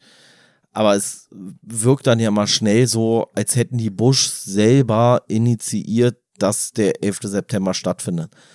Und das weiß man halt nicht so genau, aber dass da ganz viele Sachen irgendwie nicht ganz koscher waren, das ist ja inzwischen auch bekannt und auch was danach gelaufen ist, war teilweise nicht ganz koscher. Ähm, also hier so Stichwort äh, Massenvernichtungswaffen im Irak oder so. Ähm, ja, aber diese Verschwörungstheorien gehen ja immer weiter noch als das zu benennen, was dahinter stecken könnte. Und die Verschwörungstheoretiker sind ja eher so, dass sie dann aus möglichen Dingen eher Fakten machen. So, weißt du, das ist halt immer so die Schwierigkeit, finde ich. wo du gerade sagst, sie gehen weiter, als das zu benennen, was dahinter stecken könnte. Bei dieser ganzen Atombombe unter dem World Trade Center Theorie äh, wird dann auch immer gesagt, ja, äh, der Ort einer Atombombenexplosion wird auch Ground Zero genannt. Ich weiß jetzt nicht, ob ich da gerade was zitiere, was Quatsch ist, aber dass die dann immer gesagt haben, ja und? Was wird auch Ground Zero genannt? Der Platz, an dem die, das World Trade Center stand oder irgendwie so, weißt du, wo du ja auch denkst, das wäre dann eigentlich fast schon wieder zu offensichtlich. Aber ich glaube, ich glaube, Ground Zero wird, glaube Also ich, alles genannt, wo nichts mehr ist oder so. Genau. Ja. So, also ich glaube, das ist so der Wirkungsbereich, wo keiner mehr überleben konnte, so, weißt du? Und so ist es bei der Atombombe halt auch. Ja, ja, ja. also das ja. ist so, also Aber wenn die du- sagen dann so, ja, deswegen seht ihr ja, nicht. Und aber, man denkt so, ja, aber ich, okay. Ja, aber, aber von der Sache her ist dann, also ich bin jetzt ja kein Militärexperte oder sowas, aber ich glaube, so vom Prinzip her gäbe es dann halt quasi auch bei einer Handgranate ein Ground Zero, so, weißt du, wenn du halt so sagst, so, das, da ist halt der, der Ground Zero vielleicht nur einen Meter im Durchmesser oder sowas, aber ja, ja Naja, deswegen, weißt du, wär, also wirklich absurd wäre es, wenn man so Atombomben-Detonationsplatz nennen würde und dann würden alle sagen, hä, nee, das waren noch zwei Ja, ja, Flugzeuge. ja, ja. Also, also Leute, jetzt kommt ihr nicht mit der Verschwörungstheorie. Nee, aber das finde ich ja immer so das Schwierige, weißt du, so, weil ich bei so voll vielen Verschwörungstheorien denke, so, ja, okay, da sind Sachen komisch und dass man dann die Überlegung anstellt oder die Puzzleteile dann anders zusammensetzt und sagt, es könnte ja vielleicht auch so und so und so gewesen sein. Da würde ich immer gar keine Problematik hintersehen, so, weil ich finde, das ist ja erstmal, also so, ein gesunde, so eine gesunde Skepsis gegenüber auch irgendwelchen Regierungsverlautbarungen oder was auch immer, ist ja erstmal legitim und vielleicht auch angebracht, vielleicht auch manchmal notwendig.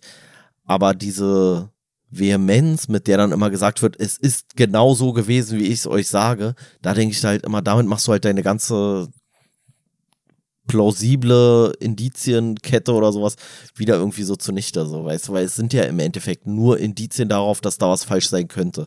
Aber wenn du jetzt als einziger in deinem, in deinem, keine Ahnung, in deiner Einzimmerwohnung in Berlin-Marzahn bist du jetzt der große Ermittler oder was? Du hast doch auch nicht gesehen. Hast du auch nur die Sachen, die alle irgendwie zur Verfügung haben. Weißt du, das ist halt immer so ein bisschen absurd. Ich finde, es passt auch wieder so ein bisschen zu diesem, was wir jetzt schon hatten. Ähm, welcher Ideologie oder so oder welcher Strömung führst du dein Fachwissen auch zu? Und zwar passt es in dem Sinne, dass ich auch vor einer Weile so ein Gespräch mit jemandem hatte, der meinte, ja, ich habe so einen Beitrag über 9-11 gesehen und dann war da ein Pilot und der hat dann darüber geredet, dass man so eine Flugmanöver gar nicht durchführen könnte mit den Flugzeugen und dass es deshalb Quatsch gewesen sein muss und und und. Und dann meinte ich auch so, ja, aber es kann, kann doch auch sein, dass der einfach scheiße labert. Nee, der ist ja ein Pilot. Dann habe ich gesagt, ja, und wie viele tausende Piloten gibt es so, weißt du? Und dann kann es ja auch sein, dass das der eine Dumme ist, der keine Ahnung hat und vielleicht auch zu wenig Ahnung von irgendwie richtig Aerodynamik, so im, im physikalischen Sinne, weißt du? Der kennt dann nur seine Technik, ja, das funktioniert aber nicht, weißt du? Aber was dann wirklich geht, so, da gibt es so viele Faktoren und äh, Nee, das, das war ja auch mal das Schwierige bei diesen ganzen 9-11-Geschichten, ne? Dann hattest Pancake-Theorie.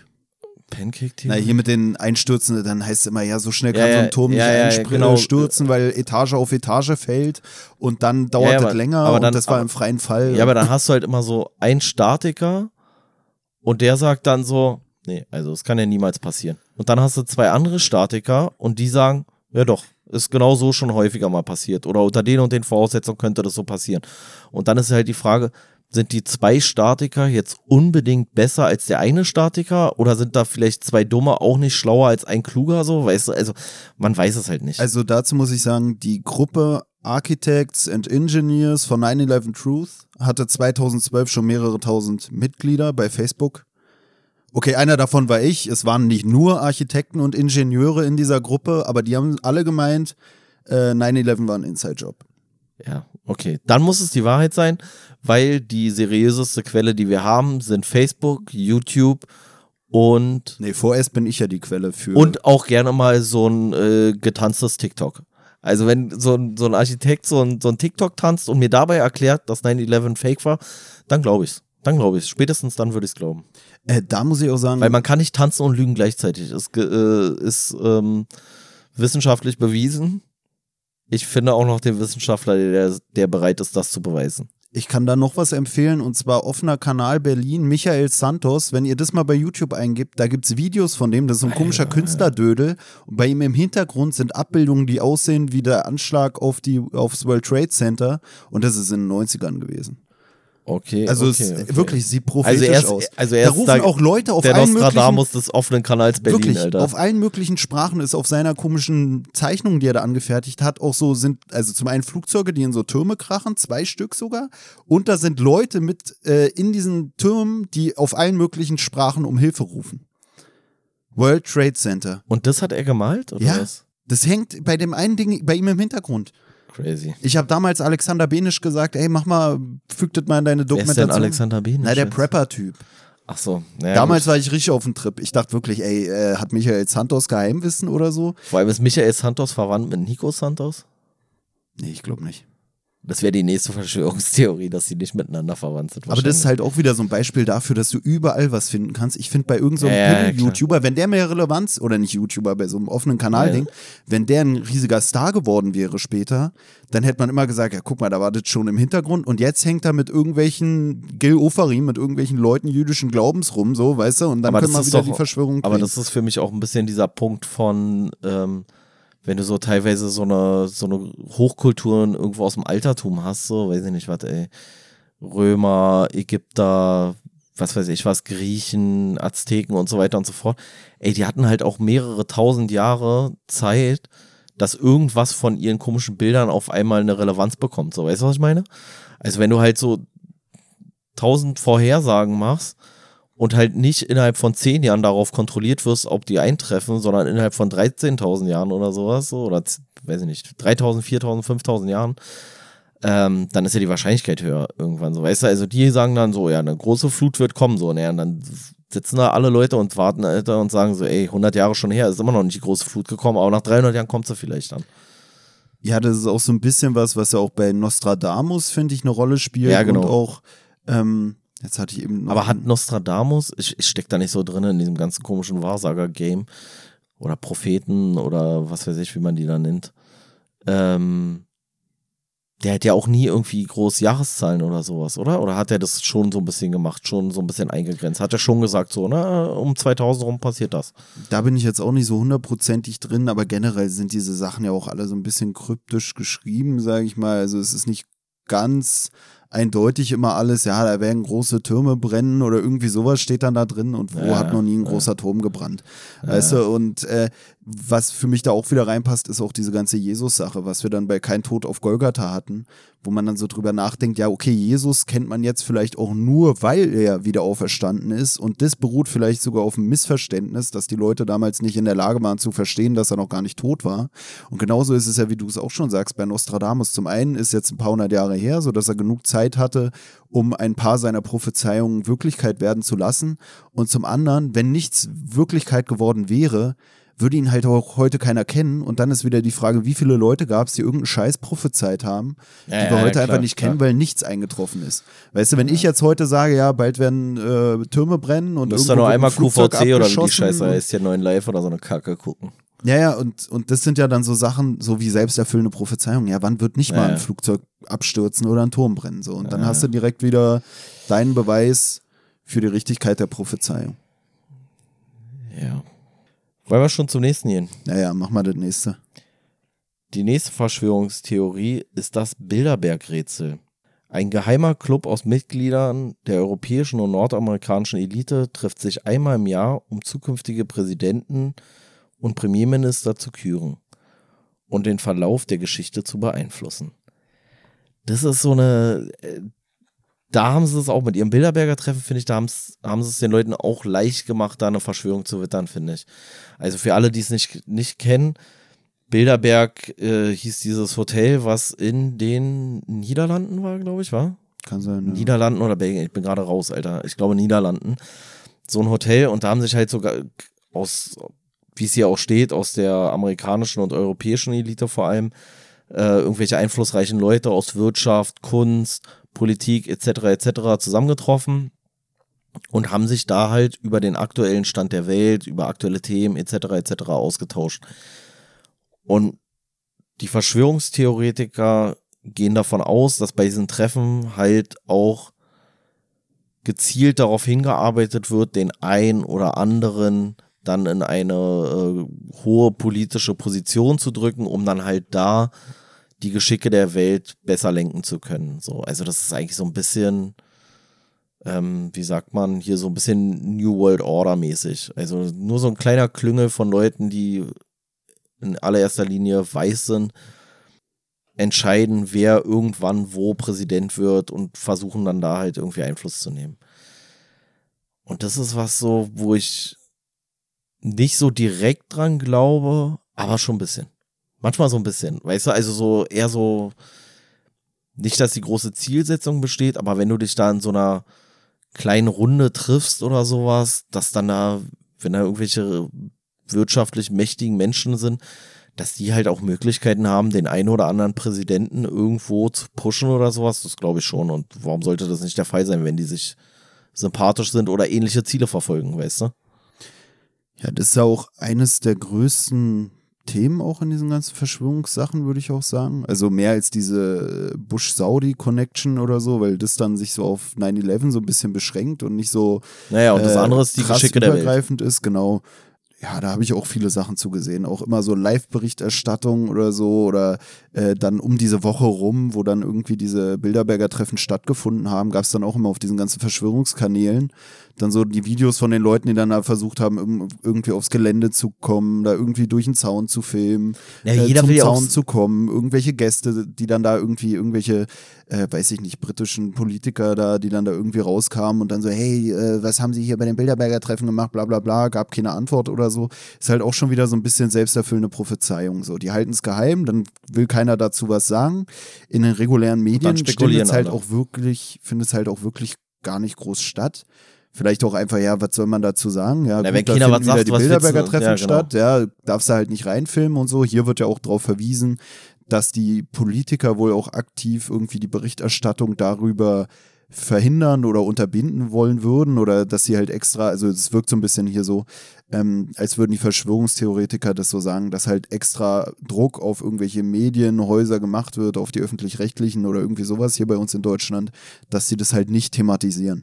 Aber ist natürlich wirklich so, wenn du da Anfragen stellst und sagst, ich würde gern mal da hingehen und dann sagen die zu dir, ja, nee, kannst du draußen stehen, so, dann ist halt auch wieder langweilig. Und Merkel-Film kannst du halt auch äh, 360 andere Tage im Jahr oder irgendwie so, weißt du? Übrigens nochmal ganz kurz als kleiner Zusatz, das erste Bilderberger Treffen war 1954 und das war in den Niederlanden, das Hotel. Ich habe gerade nochmal nachgeguckt. Ich habe ähm, hab auch ein Buch hier, das heißt, glaube ich, Hotel Bilderberg. Das habe ich irgendwann mal meinem Vater abgezeckt, als ich noch mehr in dieser Thematik drin war, also in der Thematik äh, Verschwörungstheorien generell. Und ich habe das abgezeckt, weil ich mir dachte, oh krass, da hat ein Buch hier im Schrank stehen, wo Hotel Bilderberg draufsteht. Ö, ö, ö, was, was steht da drin? Äh, hab's mir dann geliehen, habe irgendwie 20 Seiten gelesen, seitdem nicht mal reingeguckt. Okay, cool. Ähm, Aber da ging es auch irgendwie um irgendwie eine Frau oder einen Typen, der dann irgendwie da irgendeinen so alten Politiker trifft in so einem Hotel und so. Und das ist auch schon ein altes Buch. Ich weiß ja. aber nicht, ob es in so eine verschwörungstheoretische Richtung ging, weil im Endeffekt hat mich nur der Titel angesprochen und generell war ich damals ja nicht so leseinteressiert, was halt auch wieder so ein bisschen so ja, so, so fast schon entlarvend ist oder weißt du so. Dass man, du leichter beeinflussbar bist durch so YouTube-Scheiß oder was? Nee, man will es nur so leicht äh, verdaulich haben oder leicht bekömmlich. Man äh. will nicht selber, ach komm, lesen, ja, nee, äh, ich bin hier was heiß mal auf der Spur, aber 20 Seiten reichen erstmal, weißt du? Aber dann so irgendein so Quatschvideo, so zwei Stunden, ein Fakt nach dem anderen oder einen alternativen Fakt nach dem anderen aufgetischt und du guckst dir das gerne an. Ist ja eigentlich, ich finde Verschwörungstheorien, so diese ganzen Dokus, sind halt auch so Dokus, wo man gut äh, irgendwie Chips zu knabbern kann. Weißt du, es ist halt nicht so. Na, es hat halt immer was von Police-Thriller, so, wa? Ja, ist so also ein bisschen wie ist so True Crime. So. Ja, ja, genau. Guckst du dir gerne an, so, oh, die, die Bösen, die Bösen, weißt du? So nee, der, so, was ich halt immer so den, also erstens ist natürlich klar, was du ja auch schon meintest, so ist so dadurch, dass dieser Mythos so ein bisschen aufrechterhalten wird, da, weil ja keiner der Beteiligten irgendwie preisgibt, worüber es da so wirklich geht und darüber nur spekuliert werden kann, dann kommen da halt immer mehr Mythen dazu und äh, am Ende des Tages denken irgendwie alle, okay, eigentlich sind es nur die Juden, die da sitzen und entscheiden, was passiert und dabei trinken sie Kinderblut so. Ähm, aber grundsätzlich weiß ich halt auch immer nicht, also dieses ganze Prozedere ist ja komplett nicht demokratisch, also es ist ja antidemokratisch, wenn du so möchtest, weil ja da über irgendwelche wichtigen Sachen offensichtlich geredet wird. Die reden ja nicht darüber, ob Angela Merkel wirklich den weltbesten Hackbraten macht oder nicht so, sondern die reden ja schon über wichtige Themen, die ja eigentlich die ganze Gesellschaft was angehen. Und eigentlich geht es wahrscheinlich auch die ganze Gesellschaft an, was die entsprechenden Personen darüber denken, sagen und von wem sie sich vielleicht haben beeinflussen lassen. Und deswegen bin ich immer so zwiegespalten, dass ich so denke, so, ey, nee, eigentlich, das, was ihr da erzählt, das gehört schon auch in die Öffentlichkeit.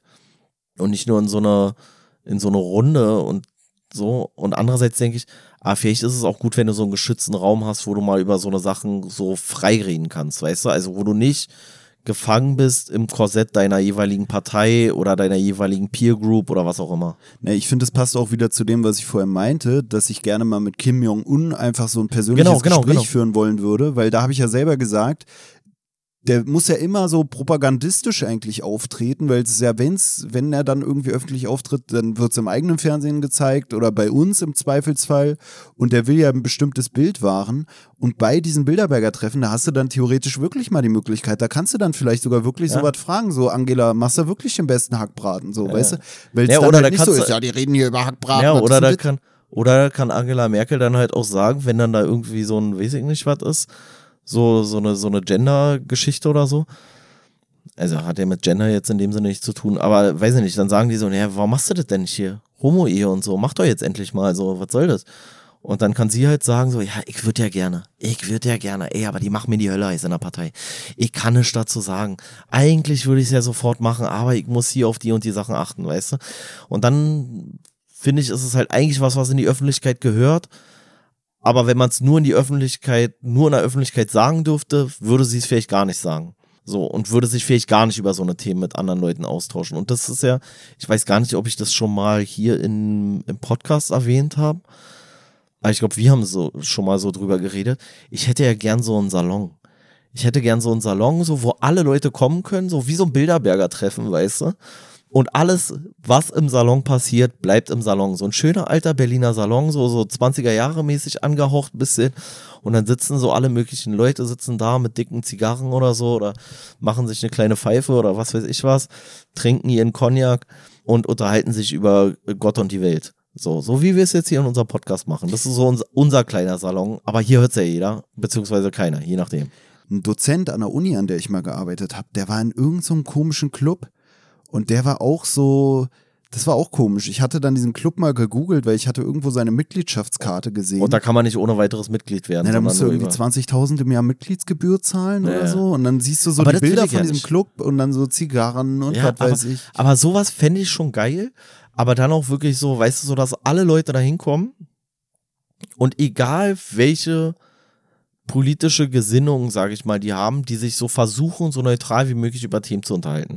Weißt du, dass da so ein Ranga Yogisch war, dann Aber meinst du so nicht, wenn da Björn alle Leute hinkommen, dann der heißt gar nicht, der he- heißt der Björn? Doch, Björn. Ja, da gibt's ja immer diesen Ja, ja, Björn, Gag mit ey, Björn und ja, Bernd. Björn, Björn und Bert, aber der heißt Björn Höcke. So, weißt du, dass die so darüber reden und dann vielleicht auch gar nicht über irgendeine so rassistische Kacke reden, sondern einfach so über, weiß ich nicht, Hackbraten. So. Aber meinst du nicht, wenn du jeden da hinkommen lassen würdest, wäre es dann irgendwann das neue Kuhdorf? Dann würden die Leute da nur noch zum Saufen oder was weiß ich hinkommen. Also du musst ja vielleicht doch schon irgendwie Nein, so einen nein, gewissen nein. Einlass ich, äh, ich habe regeln. ja, ja, ja, ich, ich würde ja gerne einladen wollen.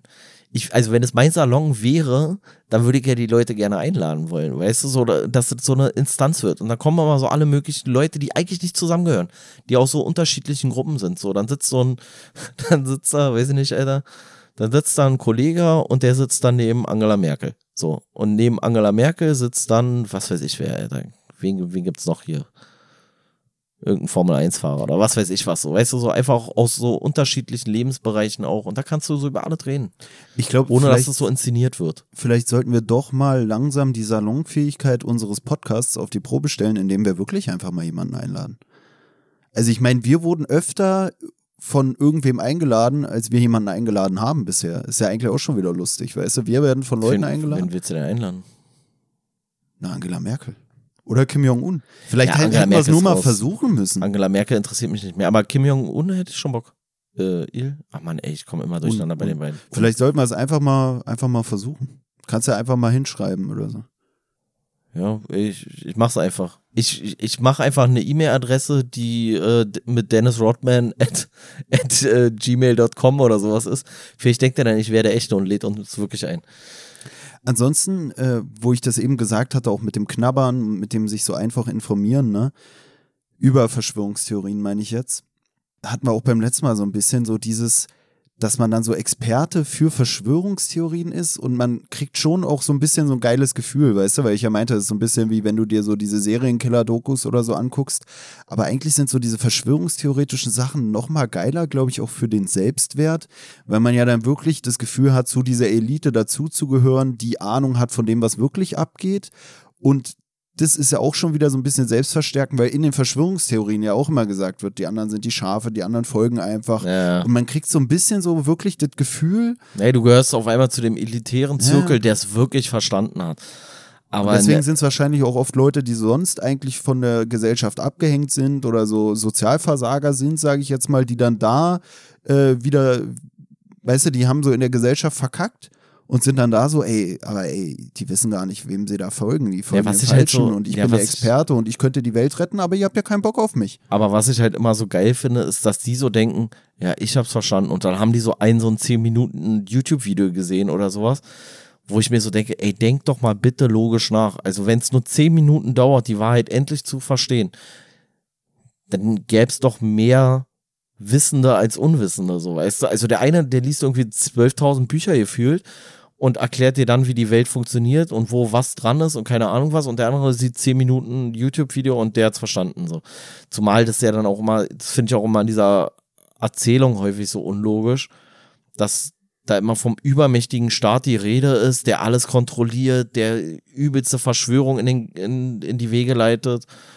Und aber so ein Video bleibt einfach 20 Jahre auf YouTube und jeder darf es gucken, wenn er Bock hat. So, weißt du, ey, könnte man auch wieder sagen, ja, das ist der Trick so. Man lässt es unglaubwürdig dastehen, weil man ja nicht versucht, es rauszunehmen oder so. Aber ja, also bei aller Liebe, ey, ein bisschen strange. Ja, und da habe ich dann auch wieder so ein bisschen mehr Sympathie auch für diese Leute, die dieses Prepping betreiben, weil im Endeffekt ist es doch egal, welches Weltuntergangsszenario jetzt eintrifft, ist es ja wichtiger, darauf vorbereitet zu sein, aber sich darauf vorzubereiten, ist wieder Arbeit. Weil du musst dir dann im Zweifelsfall wirklich so eine Gedanken machen, welches Hobby ist weltuntergangskompatibel? Was kann ich noch machen, wenn die Welt untergeht und was hilft mir auch, wenn die Welt untergeht? So, weißt du, Steine sammeln kannst du auch, aber das bringt dir dann nichts mehr, wenn die Welt untergeht, aber bestimmte Sachen kannst du einfach Aber weißt du, was machen. ich, weißt du? Nee, aber deswegen ja, ja. meine ich nur, das ist schon wieder dieses, wo man sagen würde, wo ich vorhin meinte, ja, dieses Buchlesen ist mir zu viel Aufwand ist mir zu viel Aufwand, jetzt mich mit Autos auseinanderzusetzen, aber es ist kein Aufwand, so mir jede scheiß Doku über 9-11 reinzuziehen. Digga, ist über 20 Jahre her, was habe ich jetzt davon so? Und dann ist es doch viel schlauer zu sagen, ey, ich habe einen Konservenvorrat, so, aber das ist einem dann zu viel Geld, zu viel Arbeit, bla bla bla. Aber gleichzeitig ist es ja auch widersprüchlich, dass man sagt, ey, die 1000 Euro für meinen Vorrat, die will ich nicht investieren. Gleichzeitig denkt man aber, die Welt wird von irgendwelchen Satanisten regiert, die die Welt untergehen lassen wollen. Aber man ist einfach nicht bereit, auch irgendwas zu machen. So, weißt du, also das ist ja eigentlich auch so geil, wie viele Leute diesem Scheiß anhängen. Aber im Endeffekt, das Einzige, was diese, diese Anhänger der Verschwörungstheorien machen, ist ein Kiffen und sich verschwörungstheoretische Videos reinziehen. Aber nicht. Was mir halt auch häufig, was mir halt auch häufig zu kurz kommt, ist die richtige Motivation dahinter. So. Also so diese, meistens ist dann so, ja, das haben die so und so gemacht. Das haben die so und so gemacht, um das so und so zu machen. Und dann sagst du ja, und warum? Also was haben die jetzt für einen Vorteil? Und dann ist so meistens so, äh, ja, ja, weil die halt böse sind. Und du denkst so, ja, okay, aber der muss doch trotzdem irgendeinen richtigen Vorteil daraus haben. So, okay, Geld ist dann häufig noch so ein Argument, so, wo ich sage, okay, ja, kann schon sein. Oder Machterhalt oder was auch immer. Aber manchmal finde ich auch die Motiv, Motive dann so ein bisschen dünne. Aber um auf dieses Prepper-Ding nochmal zurückzukommen, so ein Bunker hätte ich auch gerne irgendwie. Also irgendwie so richtig so ein cooler Bunker, so, weißt du, wo so alles drin ist, wo so, der auch so richtig schön clean ist und sowas mit so, das finde ich schon wieder irgendwie cool, so. Also ich würde es halt niemals bauen, weil es mir zu bescheuert ist und ich auch keinen Sinn darin sehe, aber irgendwie ist es auch ein bisschen cool. Ne, ich wollte gerade sagen, so rein vom Wort her, Bunker, haben wir ja hier meine Bude, aber als du dann meintest, wo alles drin ist und alles clean ist, dachte ich mir, okay, komm, brauchen wir gar. Na, an sich, also Netzabschirmung haben wir hier perfekt. Mehr Ne, das, ne, das will ich ja alles nicht. Ich würde ja dann da perfekt das Internet haben wollen und so weiter und so fort. Ich frage mich dann aber auch, was bringt dir denn das Internet, wenn die Apokalypse kommt? Hä? Naja, dann ist Internet natürlich so Ja, passé. und auch Strom und so. Ich, Nee, aber so, so, ein, so ein Versteck. Weißt du, wenn oben alle plündern, sitze ich so in meinem Bunker, keiner kommt rein. Finde ich irgendwie ne, geil. Ja. Also wie gesagt, Aber ja, auch mit den Autos denke ich mir so, hä, wie schnell wäre denn dann überall Sprit alle? Was machst du denn dann? Dann wäre ich lieber Fahrradschrauber, muss ich ganz ehrlich sagen. Und Fahrradfahren würde ich mich wahrscheinlich auch trauen, wenn die Welt untergeht, weil dann wäre die Straße nicht mehr so belebt und nicht mehr so gefährlich. Also ich glaube, sobald nur noch fünf Leute auf der Erde existieren würden, würde ich auch mal mit dem Fahrrad durch Berlin. Ja, würdest du vielleicht auch noch überleben, aber vielleicht auch wieder nicht. Wahrscheinlich hätte ich nach, nach drei Metern oder so einen Platten einfach. ja, und hier wird halt auch wieder diese, dieser komische Angstfaktor, sage ich mal, der wird hier auch mit bezüglich der Bilderberger mit 50 Prozent wieder beziffert. Also so, wo ich mir auch so denke, ja, herzlichen Glückwunsch, wir wissen halt gar nicht, was da drin besprochen wird, da kann halt alles und nichts stattfinden. Also insofern 50-50, ja, okay, geil. so weißt du. Ja, wir hatten uns ja schon mal über diese Prozentzahlen Ja, unterhalten. die sind komplett willkürlich in meinen Augen. ich finde es auch ein bisschen lame Ich, immer. glaub, ich glaube, das ist einfach nur so, dass man so, weil die Leute halt irgendwie so, ein, so eine klare Bezifferung der Wahrheit haben wollen. Aber mal abgesehen davon, dass ja auch 70 Prozent noch äh, dann immer noch eine relativ hohe Fehlerquote in sich birgt, denke ich mir halt so, ja, die, dann, nee, macht keinen Sinn. Na, ich finde so richtig beruhigend ist das Buch irgendwie nicht, auch mit diesen ganzen Prozent. Nee, nee, vor, vor allem ist, ist so, ja, das sind hier die allergrößten Verschwörungstheorien. Wie viel ist da dran? Na, 50 Prozent. So, weißt du, also so, du bist eigentlich so schlau wie vorher im, im Endeffekt so. Na, vor allem, es gibt so haufenweise Verschwörungstheorien, die eigentlich sagen, ey, äh, an diesem Satanistenkram oder so könnte was dran sein, sag ich mal. Und die werden halt alle mit Ü50 Prozent be be beschriftet, so, dann denke ich mir, ja, okay, dann haben wir insgesamt am Ende des Buches, wenn du so ein Gesamtfazit ziehen wollen würdest, haben wir dann 100 Prozent Angst sollte man haben, weil man sollte ja vor jeder Geschichte, die hier steht, 50 Prozent Angst haben oder so mindestens. Ja, also man kann sich natürlich auch fragen, mit was für einer Intention dann so ein Buch geschrieben wurde, weißt du? Also da ist vielleicht wieder dieses, wo ich mich äh, mit dem Autor vorher gar nicht befasst habe, dass man sich so denkt, so, es könnte sogar jemand sein, der selber den Verschwörungstheorien einen gewissen Zulauf verschaffen will, der dann so einen auf reflektiert macht und äh, jetzt habe ich hier die offizielle Version und die verschwörungstheoretische Version und dann mache ich mal das Fazit, was es wirklich ist und dann kommst du immer drauf hinaus oder fast immer, dass der Verschwörungstheoretiker sagen würde, ja, guck doch mal hier, ist gar nicht mal so krass widerlegen, Ja, ja. was hier. Wobei ja der Unterschied schon ist, finde ich, hatte ich ja vorhin schon mal gesagt, dass ja bei den Verschwörungstheoretikern und bei diesen offiziellen Stellungnahmen von irgendwelchen Regierungen oder Amtsträgern oder wem auch immer, dass die ja immer behaupten, die Wahrheit zu sagen. So, weißt du, also der Verschwörungstheoretiker sagt ja, nee, nee, ich habe hier die Wahrheit erkannt und der andere sagt, nee, nee, das, das ist ja alles Quatsch, ich erzähle euch mal die Wahrheit. Und hier ist dann eigentlich so die Einordnung so, naja, da laufen halt viele Sachen nicht so, wie sie sein sollen, aber es ist halt beides nie die 100 oder seltenst die hundertprozentige Wahrheit. Weder die offizielle äh, Stellungnahme dazu, noch die, Verschwör die, der, die Einschätzung der Verschwörungstheoretiker. Deswegen, also, es führt ja wahrscheinlich kein Weg dran vorbei. Du kannst es ja wahrscheinlich nie 100% beweisen, so. Passt ja auch wieder zu diesem, wenn dein öffentliches Wort immer auf die Goldwaage gelegt wird, dann musst du dir halt vielleicht im Zweifelsfall auch mal einen Raum schaffen, wo du, Weißt ähm, du- einfach dich ehrlich unterhalten kannst. Dich ja, un, un, Genau, genau, genau. So, So wie diese Bilderberger Treffen Genau. oder was ich auch meinte mit dem Deswegen meinte ich ja so, so, ich bin da so ein bisschen, ähm, so ein bisschen zwiegespalten. Äh, was ich übrigens diesbezüglich einen schönen Folgentitel finde, ist äh, zweifellos. Also weil beide Parteien immer so diese alle Zweifel beseitigen wollen und so sagen so, nee, es ist genau so, wie ich es dir sage und der andere sagt auch, es ist genau so, wie ich es dir sage und hier hast du dann quasi, du musst eigentlich so losen, so ist von beiden so ein bisschen was Wahres dran. Aber egal, das nur dazu. Next one? Ja, ja, mach mal den nächsten Knaller. Ja, der nächste Knaller war so mittlerer Knaller, finde ich. So, das war jetzt echt überraschend. Also, Enron gegen das Volk. Wurde der Enron-Skandal nur durch finanzielles Missmanagement verursacht oder steckt mehr dahinter? Ja, ich finde, das können wir kurz halten. Also da geht es um so einen Aktienskandal, kann man sagen, wo irgendwelche Bilanzen gefälscht wurden und aufgrund dieser Tatsache haben viele Leute viel Geld verloren und einige wenige Leute haben viel Geld gewonnen. Ja, und was halt so mit reinspielt, ist so diese, sind diese Inside-Jobs mäßigen Sachen.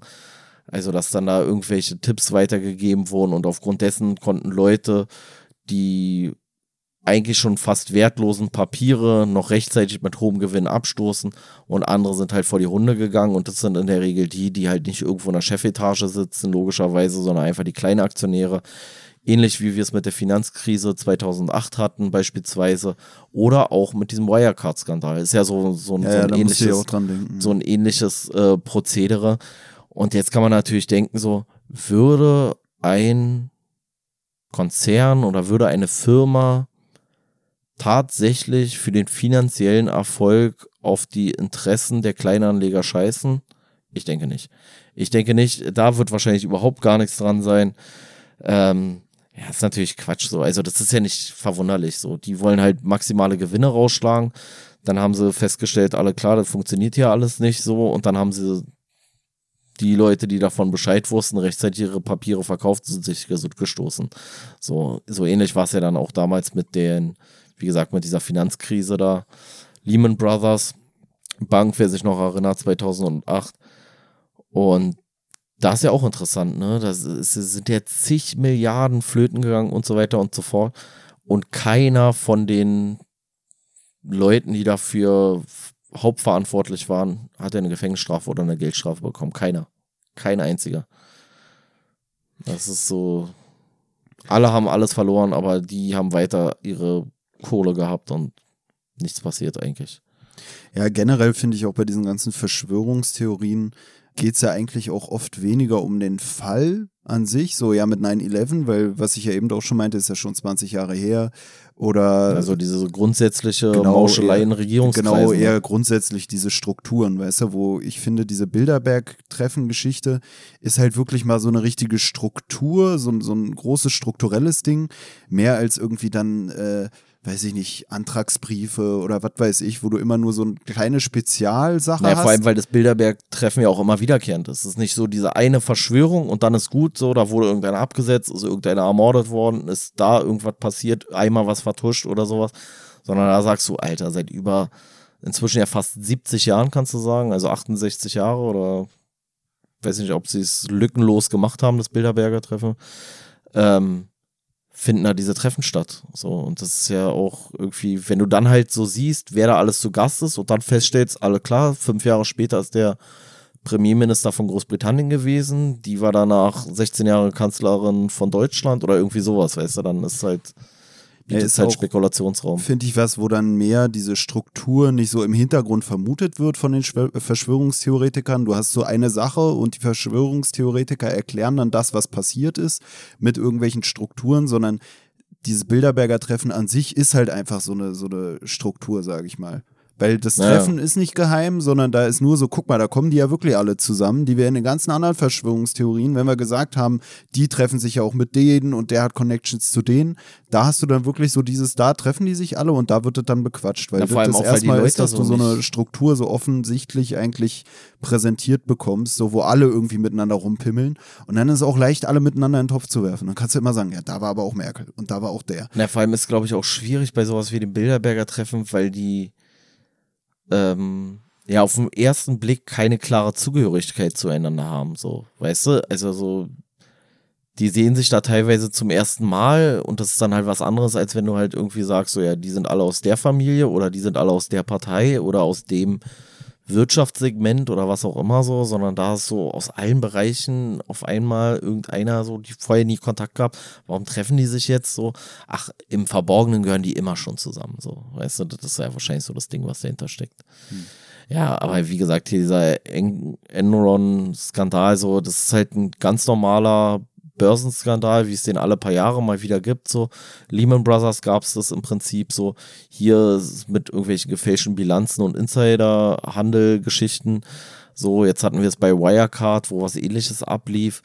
Und äh, wird hier auch wieder mit dieser, dieser komische Angstfaktor da, der wird hier auch wieder mit 52 beziffert. So, ich könnte mir vorstellen, ist wahrscheinlich sogar noch wahrscheinlicher, so, weil das halt einfach das sind halt Unternehmen, die agieren im finanziellen Interesse von einigen wenigen.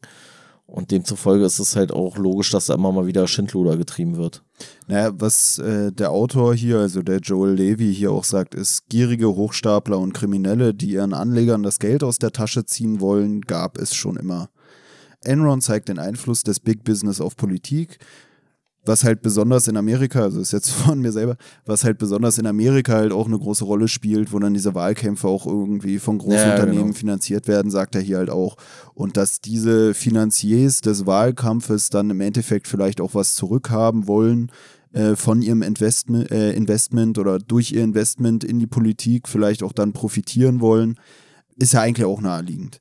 Also es ist auch so ein bisschen, ja, weiß ich nicht, auch wieder selbsterfüllend. So, wenn ich jemandem Geld spende für einen guten Zweck oder so oder für einen vorgeblich guten Zweck, was ja hier nicht mal so ist, dann will ich vielleicht auch, dass die Person mir was tut. So eine Hand wäscht die andere mäßig.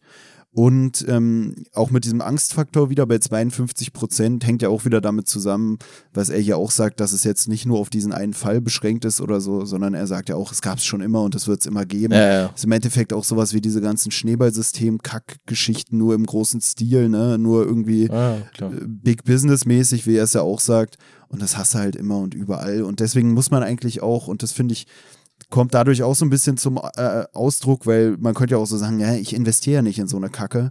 Aber wie er es hier auch sagt, das gibt es schon immer, das gab es schon immer, es wird es immer geben und deswegen gibt es das auch so im Kleinen und was weiß ich. Und deswegen diese Angst, die er hier beziffert, finde ich, mit diesen 52 Prozent, die steht auch ein bisschen für die Angst, die man vielleicht in seinem Alltag auch haben sollte vor so einen dubiosen Arschlöchern, sage ich jetzt mal. Nicht nur bezüglich der, der großen ähm, Business-Leute da oder der, der Großinvestoren, sondern auch im kleinen Kreis, wo die Leute gerne Großinvestoren sein würden. Aber da finde ich auch lustig, äh, sagt ihr in diesem Kontext von Börse und Spekulation Robin Hood was? Meinst du jetzt so ein Prinzip oder sowas? Ja, ja, also, ja, oder was heißt Prinzip? Aber es war so wie so ein, kannst du dir, kannst du sagen, wie so ein Zusammenschluss von Kleinstaktionären, die das in die umgekehrte Richtung gemacht haben. Also damals bekannt war zum Beispiel diese GameStop-Aktienaktion, wo äh, ich weiß gar nicht mehr, wie genau der Auslöser war oder ob das einfach so mehr oder weniger gemacht wurde. Aber da ist über, über eine App, glaube ich, ist das gelaufen damals. Haben die halt einfach gesagt, ey, wir sind alle kleine Aktionäre, wir packen jetzt alle, weiß ich nicht was, so und so viele 100 Euro rein und ballern die in die GameStop-Aktie.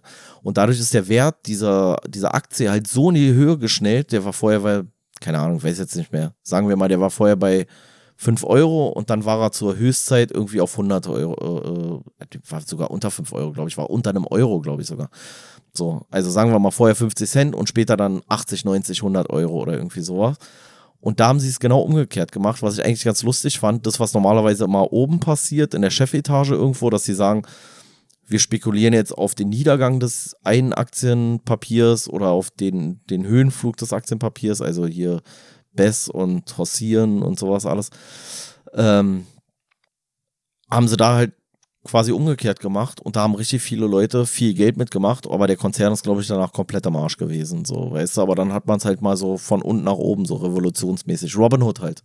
Na, ich dachte, ich hätte auch mal das irgendwie so gesehen, dass es so ein bisschen in so einem Forum war oder so. Ich weiß ja, nicht, ob genau. so ein Meme-Forum war, sowas wie 4chan oder wie diese ganzen Geschichten heißen und dass da irgendwer, der so auf diese GameStop-Aktien gesetzt hat, das da so gepostet hat und ob die, ich glaube, es war sogar so, dass sich da welche dann so drüber lustig gemacht haben, weil der so einen gemacht hat auf hier GameStop und eigentlich war GameStop immer im Keller und dann wurde das wie so ein Meme halt hochgepusht, dass dann alle gesagt haben, ja, hier GameStop, oh, da wird's richtig laufen und dadurch ja. lief es dann wirklich richtig, dass dann alle so zum Spaß damit reingegangen sind das, am Anfang. Das und dann ist ja sowieso, das ist sowieso eine richtig krasse Katastrophe. Also wenn man sich so ein bisschen mit Aktien mal beschäftigt hat oder sowas, ey, da musst du ganz höllisch aufpassen. Also alle, die jetzt Bock haben zu investieren, ey, passt mit diesen Foren wirklich auf. Das ist ganz katastrophal, weil ich weiß nicht, wer das da streut, aber da hast du ganz viel halt Leute, die zum Beispiel so bei richtigen Penny Stocks oder sind ja schon unter Pennies dann teilweise, die da richtig Geld reinhauen und dann versuchen in den Foren diese jeweilige Aktie zu pushen, damit möglichst viele Leute darauf einsteigen, damit der Kurs dann halt steigt, obwohl das Unternehmen vielleicht wertlos ist.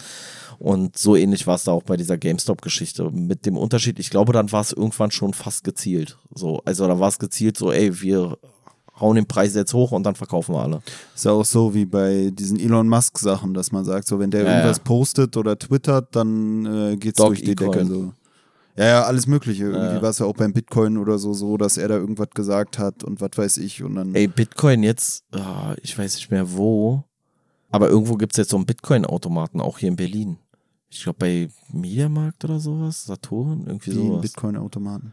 Kannst du ja Bitcoin, dein Geld in Bitcoin umwandeln, oder? Nee, da kannst du die irgendwie kaufen, glaube ich. So so 0,00001 Bitcoin. Ja, zum Beispiel so. Ja. Also, nee, 0,0001 nicht. Ich weiß es nicht, ja, aber. Ja. Also auch, na klar, so. Aber ich, ich weiß nicht genau, wie das läuft. Muss ich mir nochmal reinziehen. Ja, also wir können festhalten, an der Börse wird äh, manchmal Schindluder getrieben. So, Überraschung, Überraschung. Hast du noch was dazu? Also ich fand, das war echt so. Nee, es war wirklich sehr überraschend. ja, ja, also- fand ich auch mega, mega überraschend. Ich bin auch immer noch ganz überrascht. Ich bin so überrascht, dass es jetzt überhaupt noch eine, noch eine andere Verschwörungstheorie geben kann. Ähm, Aber ich muss sagen, dass du überrascht bist, hat mich wenig überrascht anhand der großen Überraschungen, die ich empfunden habe. Und deswegen bringt es mich gerade wieder so ein bisschen runter. Also mein mich sinkt gerade wieder. Ja, jetzt, jetzt bin ich auch überrascht. jetzt bin ich fast so überrascht, ähm, wie du also festgestellt hast, ähm, dass wir die Folge noch gar nicht aufgenommen hätten. Genau, Überraschung, Überraschung. So können wir die Folge eigentlich auch nennen. Überraschung, Überraschung. Wollen wir die dritte Aufnahme eigentlich direkt im Anschluss machen? Ich hätte eigentlich wirklich drauf, äh, Bock drauf. Wir können wirklich, lass mal wirklich Folge danach einfach nochmal aufnehmen. Ach so, nee. Und dann ist sie vielleicht wirklich besser. Oder wir haben eine Spezialfolge, die man irgendwann nochmal so randommäßig rausklatschen kann. ähm, so. Unsere nächste Verschwörungstheorie heißt das neue Jerusalem. Mithilfe einer Organisation namens The Fellowship will die religiöse Rechte die Macht in Amerika übernehmen. Mit konservativen Präsidenten im Stile der Bush an der Spitze. Ja, und es bezeichnet halt diese Einflussnahme von radikalen oder fundamentalen Christen auf die Politik durch Unterstützung von Wahlkämpfen, damit halt diese religiösen Themen sich in der Politik stärker wiederfinden. Und das ist ja wirklich irgendwie so ein Ding, was in Amerika voll krass ist. Vor allem ist es da auch lustig, weil da, glaube ich, die Konservativen eher Protestanten sind als äh, Katholiken, was ja bei uns genau umgekehrt ist, eigentlich eher. Ja, und deswegen gibt es da ja auch so diese ganzen komischen, prüden Dinge in Bezug auf Sexualität oder halt auch so dieses ganze Abtreibungsthema. Was soll jetzt auch wieder, glaube ich, gerade irgendwie aktuell gekippt werden in den USA oder in manchen Bundesstaaten zumindest, dass Abtreibung wieder strafbar wird oder ganz komisch. Also für uns Mitteleuropäer häufig nicht mehr so richtig nachvollziehbar. Oder halt auch so Gesetzgebung gegen äh, Homo-Ehe und sowas alles. Ja.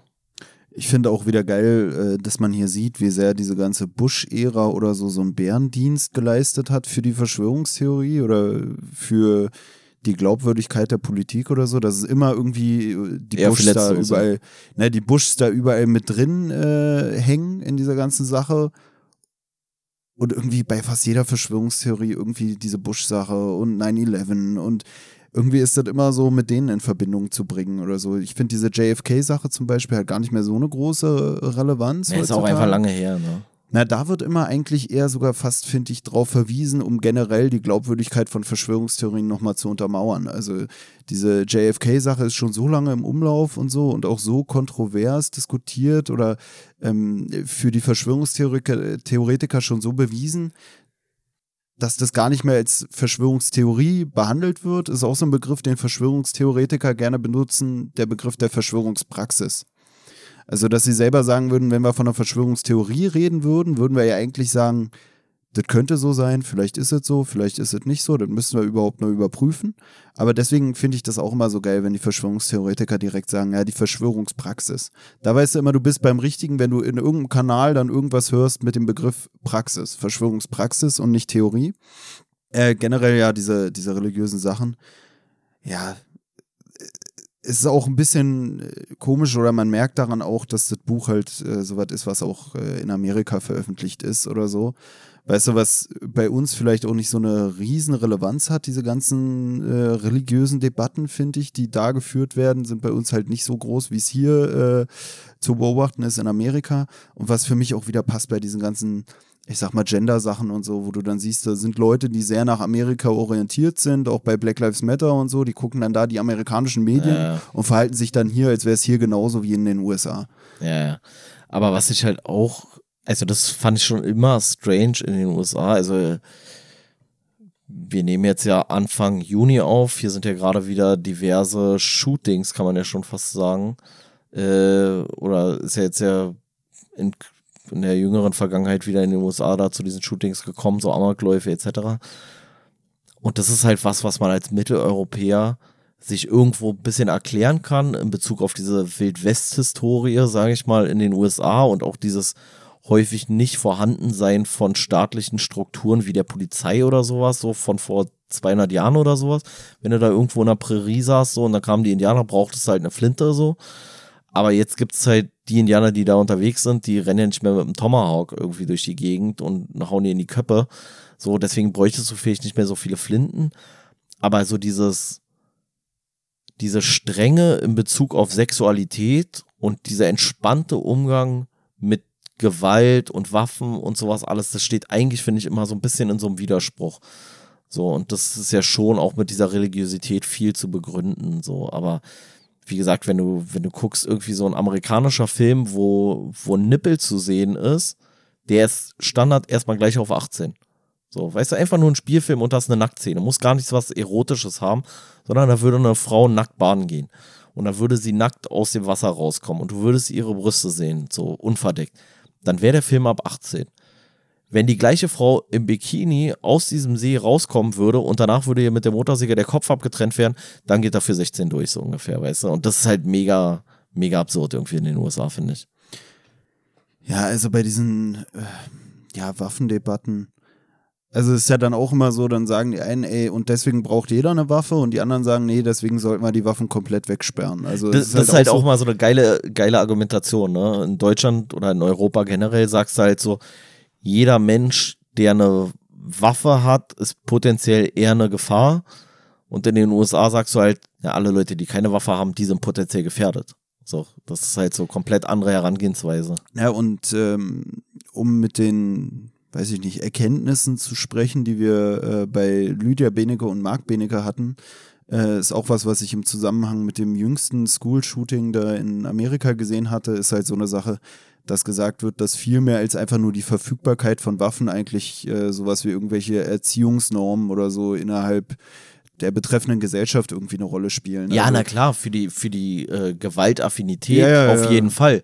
Aber ja, es ist halt so diese, dieses, was wir da auch hatten, so, dann kommst du aus dem Elternhaus, wo du geschlagen wirst und bla bla bla, wo du halt wenig Macht hast, was ja auch mit diesen ganzen Mobbing-Sachen ja auch in Deutschland irgendwie äh, immer in Verbindung gebracht wird, dass man sagt, ja, alle reden jetzt nur darüber, hat er Killerspiele gespielt oder oder oder, aber keiner spricht darüber, warum er vielleicht dieses Bedürfnis entwickelt hat, in so einer machtvollen Position einmal sein zu wollen, dass er über Leben und Tod der anderen Menschen so krass entscheiden kann oder so. Ja, aber ich meine, also eine Waffe, also eine Schusswaffe im Haus macht dich natürlich nicht zum Amokläufer oder zum Straftäter, aber alles, was dich zu einem Amokläufer oder Straftäter macht, macht dich halt noch gefährlicher in dem Moment, wo du dann einfach eine Schusswaffe im Haus hast. Das meine ich ja eher so, weißt du? Also, dass es nicht Einfluss darauf hat, ob du eine Knarre zu Hause hast, dass du dann da völlig durchdrehst, das glaube ich auch. Aber ich glaube halt, nee, aber wenn es dann halt dazu kommt, dann ist es halt unangenehmer, wenn, wenn ja, er nicht mit dem Küchenmesser loszieht, sondern halt mit einer, mit einer Kalaschnikow. So. Aber irgendwie versteht man auch die Leute, finde ich, die dann sagen, ey, ich will aber auch dann eine Waffe zu Hause haben, damit ich mir im Zweifelsfall verteidigen kann. Nee, das so, ist halt so, es, es ist halt dieser Teufelskreis, ne? Du bist jetzt da drinne und jetzt sagt einer so, nee, die Kriminellen, die haben eh schon alle Waffen so und die werden sie jetzt auch nicht mehr abgeben. Also brauche ich jetzt auch eine Waffe so. Ja, oder die Kriminellen werden schon einen Weg finden, sich die Waffen zu besorgen. Weißt du, ist ja so ähnlich auch wie mit Drogen oder so, dass man sagt, Ja. wenn man es legalisiert, die kriegen so oder so die Leute, die es haben wollen und dann würde man das vielleicht auch kontrollierter alles machen können. Und ich meine, wenn's, wenn in Amerika jeder ein Idiot wäre, der seine Waffe auch einsetzen will im Kampf gegen Menschen, dann würde es wahrscheinlich sogar noch häufiger passieren, so zugänglich wie dann da Waffen sind. Weißt du, Äh, ich meine nur so, es sind wahrscheinlich wirklich viele Leute, die sich dafür einsetzen, eine Waffe zu Hause haben zu dürfen. Einfach Leute, die wirklich Schiss haben, aufgrund der Waffen, die eigentlich schon im Umlauf sind. Was ja auch schon wieder so eine so, so Ja, ein bisschen Quatsch ist. So, du hast Angst davor, dass andere Waffen haben, deswegen Prophezeiung. hast du eine Waffe. Genau. Aber ich verstehe, also irgendwie verstehe ich das auch in so einem ja, man kann's, ja. ich sag ja, man kann's auch verstehen. mit den lateinamerikanischen Aber- Staaten da in der Nähe. So, ich, Ja, aber was, also es gibt ja schon Grund, dass in Deutschland weniger Leute durch Schusswaffen sterben als in den USA, prozentual betrachtet. Dafür gibt's ja, muss es ja irgendeinen Grund geben, so. Und ich glaube nicht, dass wir Deutschen moralisch so viel einwandfreier sind als die Amerikaner, aber es ist halt einfach hier eine größere Hürde, an eine Waffe zu kommen, als in den USA. In den USA kannst du halt einfach mit 18, gehst du in, in vielen Bundesstaaten irgendwo hin und kaufst dir eine Waffe. Ey, du kannst Munition bei Walmart kaufen, was so äh, wie bei uns Edeka ist oder sowas, so, weißt du? Also die gehen halt einfach in den Supermarkt und kaufen da Munition. Teilweise Waffen. Teilweise gibt's Aktionen in den jeweiligen Supermärkten auf Waffen und Munition. Das ist halt so, da kommst du halt nicht mit. Und wenn du halt, wenn halt jeder 18-Jährige so dann sich eine Knarre holen kann, so, dann ist es halt nicht mehr, ja, also wenn dem dann eine Sicherung durchbricht, äh, durchknallt, so, dann hat er halt nicht nur einen Totschläger an der Hand oder einen Schlagring, sondern hat er vielleicht gleich eine geladene Knarre, so. Und das ist natürlich schon irgendwie, und gleichzeitig ist ja dann das, was du sagst, ist dann auch wieder verständlich, dass der andere, der Familienvater, nämlich sagt, ey, falls hier wieder einer durchdreht, will ich eine Knarre zu Hause haben. So, weil ich will ja meine Familie beschützen. Woran er dann aber vielleicht nicht denkt, ist, dass sein Sohn vielleicht selber in der Schule der ist, der gemobbt wird und dann an Papas Waffe geht, um dann in die Schule zu gehen und die zu erschießen. Woraufhin der nächste Vater wieder sagt, um meine Familie zu schützen, brauche ich eine Waffe im Haus. Also, weißt du, also sind ja auch häufig eher jüngere Täter so oder also diese School-Shootings logischerweise und ich hätte mit 17 interessanterweise. Jahren schwieriger gehabt äh, oder mit 18 eine Waffe zu bekommen als wahrscheinlich in den USA. der Typ, der den äh, Jungen erschossen hat, der da dieses School-Shooting in der Grundschule gemacht hat, war wohl interessanterweise oder passend zu deinem Beispiel sogar der Vater vom Kind, was da zur Schule ging, der selber irgendwie in irgendeinem Sicherheitsding gearbeitet hat, hat mitbekommen, da gibt es so ein Shooting und ist dann mit einer Schrotflinte dahin gefahren und hat den abgeknallt. Also es war gar nicht einer der regulären Einsatzkräfte, die dahin mussten, sondern es war selber auch ein, ein Kindesvater. Nee, da es gab ja auch dann diese- Grundschule. Und ich glaube, er ist sogar selber dann auch noch draufgegangen dabei. Ne, vor allem, ich glaube, es gab dann sogar die Diskussion, oder was heißt, ich glaube, es gab die Diskussion, dass man ja dann gesagt hat, man möchte in jedem Klassenzimmer für den Lehrer oder dass der Lehrer die mitnimmt oder so, keine Ahnung, aber dass jeder Lehrer quasi eine Schusswaffe am Mann hat. So. Also, ne, ich glaube, und dann ging, ich glaube, da gab es sogar diese komische Diskussion, dass sie dann gesagt haben, am besten eine Schrotflinte, weil die Lehrer ja ne, dann nicht so geübt vielleicht im Umgang mit Waffen sind, so dass du so sagst, so, ne, ey, dann musst du einfach nur raufhalten, grob in die Richtung, irgendwas trifft vielleicht, so, weißt du, so, ey, ganz absurd. Das könntest du ja hier im Leben nicht verkaufen, dass ein Lehrer dann da so eine Schrotflinte hat. Auch wenn ich mir vorstelle, unsere Lehrer damals, stell dir mal vor, die mit einer Schrotflinte, Alter. Ey, richtige Katastrophe, Alter. Hätte ich mehr Angst vor den Lehrern gehabt als vor jedem Wir hatten Amokläufer. noch den einen Lehrer mit so einem Luftdruckgewehr. Ja, ja, gut, ey. Äh, Das war auch eine strange Story, ne? Also wir hatten ähm, in Vor allem hier an Berliner Schulen, da sind ja die Hauptmobbing-Opfer sogar die Lehrer selbst. Das hab ich nämlich auch gedacht. Stell Das mal hab ich nämlich auch gedacht. mein Klassenlehrer früher hätte. Ey, wenn der, wenn der eine Schrotflinte gehabt hätte, ich weiß nicht, was gewesen wäre. Ohne ihm jetzt was unterstellen zu wollen, weil wir haben ja schon festgestellt, wenn man es dann hat, dann reagiert man vielleicht auch anders. Ja, ja. Ist Nee, da- vielleicht so aber der beste Weg, um dich ich- runterzukühlen in der Das habe ich nämlich auch gedacht bei dieser Diskussion, wo ich so dachte so, ne, ey, wer sagt denn, dass dem Lehrer nicht mal irgendwann die Sicherung durchbrennt, weißt du? Also der wird von den Schülern gemobbt, dann ist er vielleicht noch so dieser Idiotenlehrer, der sich ja von den Schülern mobben lässt. Der kommt dann auch ins Lehrerzimmer, die Lehrer sagen auch, ey, du bist eine richtige Pfeife, Alter, hast du dich wieder schön verarschen lassen hier heute, wa? Und dann sagst du, ey, übrigens, du hast ja jetzt gleich Deutsch oder in dem Fall ja dann wahrscheinlich eher Englisch oder American History oder was weiß ich. So, ey, vergiss deine Schrotflinte nicht, weißt du? Der geht raus aus dem Lehrerzimmer, kehrt auf dem Absatz wieder um, knallt erstmal alle Lehrer ab, geht dann in seine Klasse und sagt, American History heute hier für euch, Alter. Bowling for Columbine. Crazy. Da ist dann wieder die Frage, wenn ich so überlege, so wenn man so bestimmte Leute kennt, die in der Schule viel gemobbt werden oder wurden. Und hier in Deutschland gibt es keine Waffen, aber zufälligerweise werden die dann Lehrer, dann könnte man sich da auch schon wieder fragen, ist das vielleicht so ein bisschen so der andere Weg, dann seine Macht über die Arschlochkinder, sage ich jetzt mal, auszuüben, die einen früher gemobbt haben, dann Ja, selber Lehrer zu werden, Fall. der dann die Kinder mobbt, weil du kannst nicht mit einer Auf Waffe. Wissen ist Macht. Gehst dann da mit deinem Wissen in die Schule und dann mobbst du so die Kinder zurück, Ja, indem oder- du oder- einfach scheiß Noten gibst. Ja, oder gehst auch einfach unwissend in die Schule, aber gibst halt trotzdem einfach Sechsten, so, weißt du, oder tyrannisierst die Kinder. Ich glaube ja auch bei den Lehrern ist es, glaube ich, genauso wie bei den Polizisten. Meine Theorie ist ja immer bei Polizisten so, dass es so in der Regel mehr oder weniger zwei Typen gibt, so die einen, die in der Schule gemobbt wurden und die anderen, die in der Schule halt eher selber die Arschlochkinder waren, so, also die selber viel Scheiße gebaut haben und die dann so sagen, ich werd Bulle. Und Ja, die anderen, die so ein sagen, bisschen so Schulversager oder Mobbingopfer sind. Genau, genau, genau. Und ich glaube, genauso ist es bei den Lehrern auch. Du hast so einerseits die, die gesagt haben, so, oh nee, ich euch zeige es und dann werde ich Deutschlehrer und dann werde ich eure Kinder tyrannisieren und dann hole ich mir alles zurück und dann habe ich endlich eine Machtposition. Und andererseits die, die sagen so, Alter, ich war so ein Hänger in der Schule, ich weiß gar nicht, was ich machen soll, aber ich will weiter viel Urlaub haben, ich werde Lehrer, so. Weißt Ja, du? Also. Und da komme ich NC-frei rein und so. Ja, ja, ja, ja, ja. Hey. Und dann, und dann auch so, eine- also wenn du schon so Leute hast, die dann so sagen, ja, ich studiere auf Lehramt und dann hörst du entweder nicht einfach nur auf Lehramt Physik und Mathe oder irgendwie sowas, sondern so Grundschulpädagogik, so weißt du, oder so denkst du, okay, du hast gar keinen Bock, dich mit Leuten auseinanderzusetzen, die älter als zwölf Jahre, äh, älter als zwölf Jahre sind, weil da traust du dich nicht mehr, oder es wird dir zu anspruchsvoll, oder halt dann so Leute, die dann so sagen, so Sportgeschichte, so weißt du, wo du gar nichts können musst eigentlich. Also ich hätte auch sowas in die Richtung dann studiert, so einfach so auf chillig. Ne, ich kenne auch eine, die ist mit 17 irgendwie ins Lehramtsstudium gekommen und hat mir dann nach einem Semester so gesagt, ja, ja, eigentlich will ich abbrechen, aber ich bin ja mit Minderjährigenquote reingekommen und dann würde ich nirgendwo mehr reinkommen, weil mein NC zu oder mein, mein Notenschnitt zu schlecht ist und so und deswegen macht sie es fertig, weil sie kriegt dann ja auch gut Kohle und so und dann denkst du dir so, ja geil. Ich habe Ja, ja. dann auch gesagt, dann sag mir mal bitte, bei welcher Schule du anfängst, so, weißt du, weil Falls ich Kinder habe, will ich meine da nicht ja, irgendwie ist es schon traurig und dann verstehe ich auch Leute, die sagen, und das passt auch wieder in dieses Verschwörungstheoretiker-Ding, ey, dann mache ich einfach Homeschooling. So, weißt du, bevor dann das ist auch, Kackidiot, das ist doch auch, oder? Also wir haben jetzt schon äh, Äxte mit Bier ist schon auf jeden Fall so tendenziell eher rechts, finde ich. Prepping-Scheiße ist auch so tendenziell rechts. So ein bisschen zu viel Autotuning ist auch schon, also so mit äh, Heckspoiler und sowas und, und weiß ich nicht, Röhren im Auspuff ist für mich auch schon so, hat auch mal so eine leicht rechte Tendenz. Und Homeschooling auch. Homeschooling ist so, Homeschooling ist auch ganz wirr. Also Homeschooling ist entweder, entweder hast du hier den, wie heißt der, Volkslehrer Nährling oder wie der sich nennt, Ja, da dieser Idiot. Alexander Nerling oder so. Ähm, oder so richtig auf Hippie-Kommune. heißt der Alexander Nerling? Keine Ahnung, wie der heißt. Sonst hätte ich gesagt, es ist schon wieder eine Verschwörungstheorie, dass ja. die alle Alexander heißen. Alter, Benisch ist ja auch ein Alexander.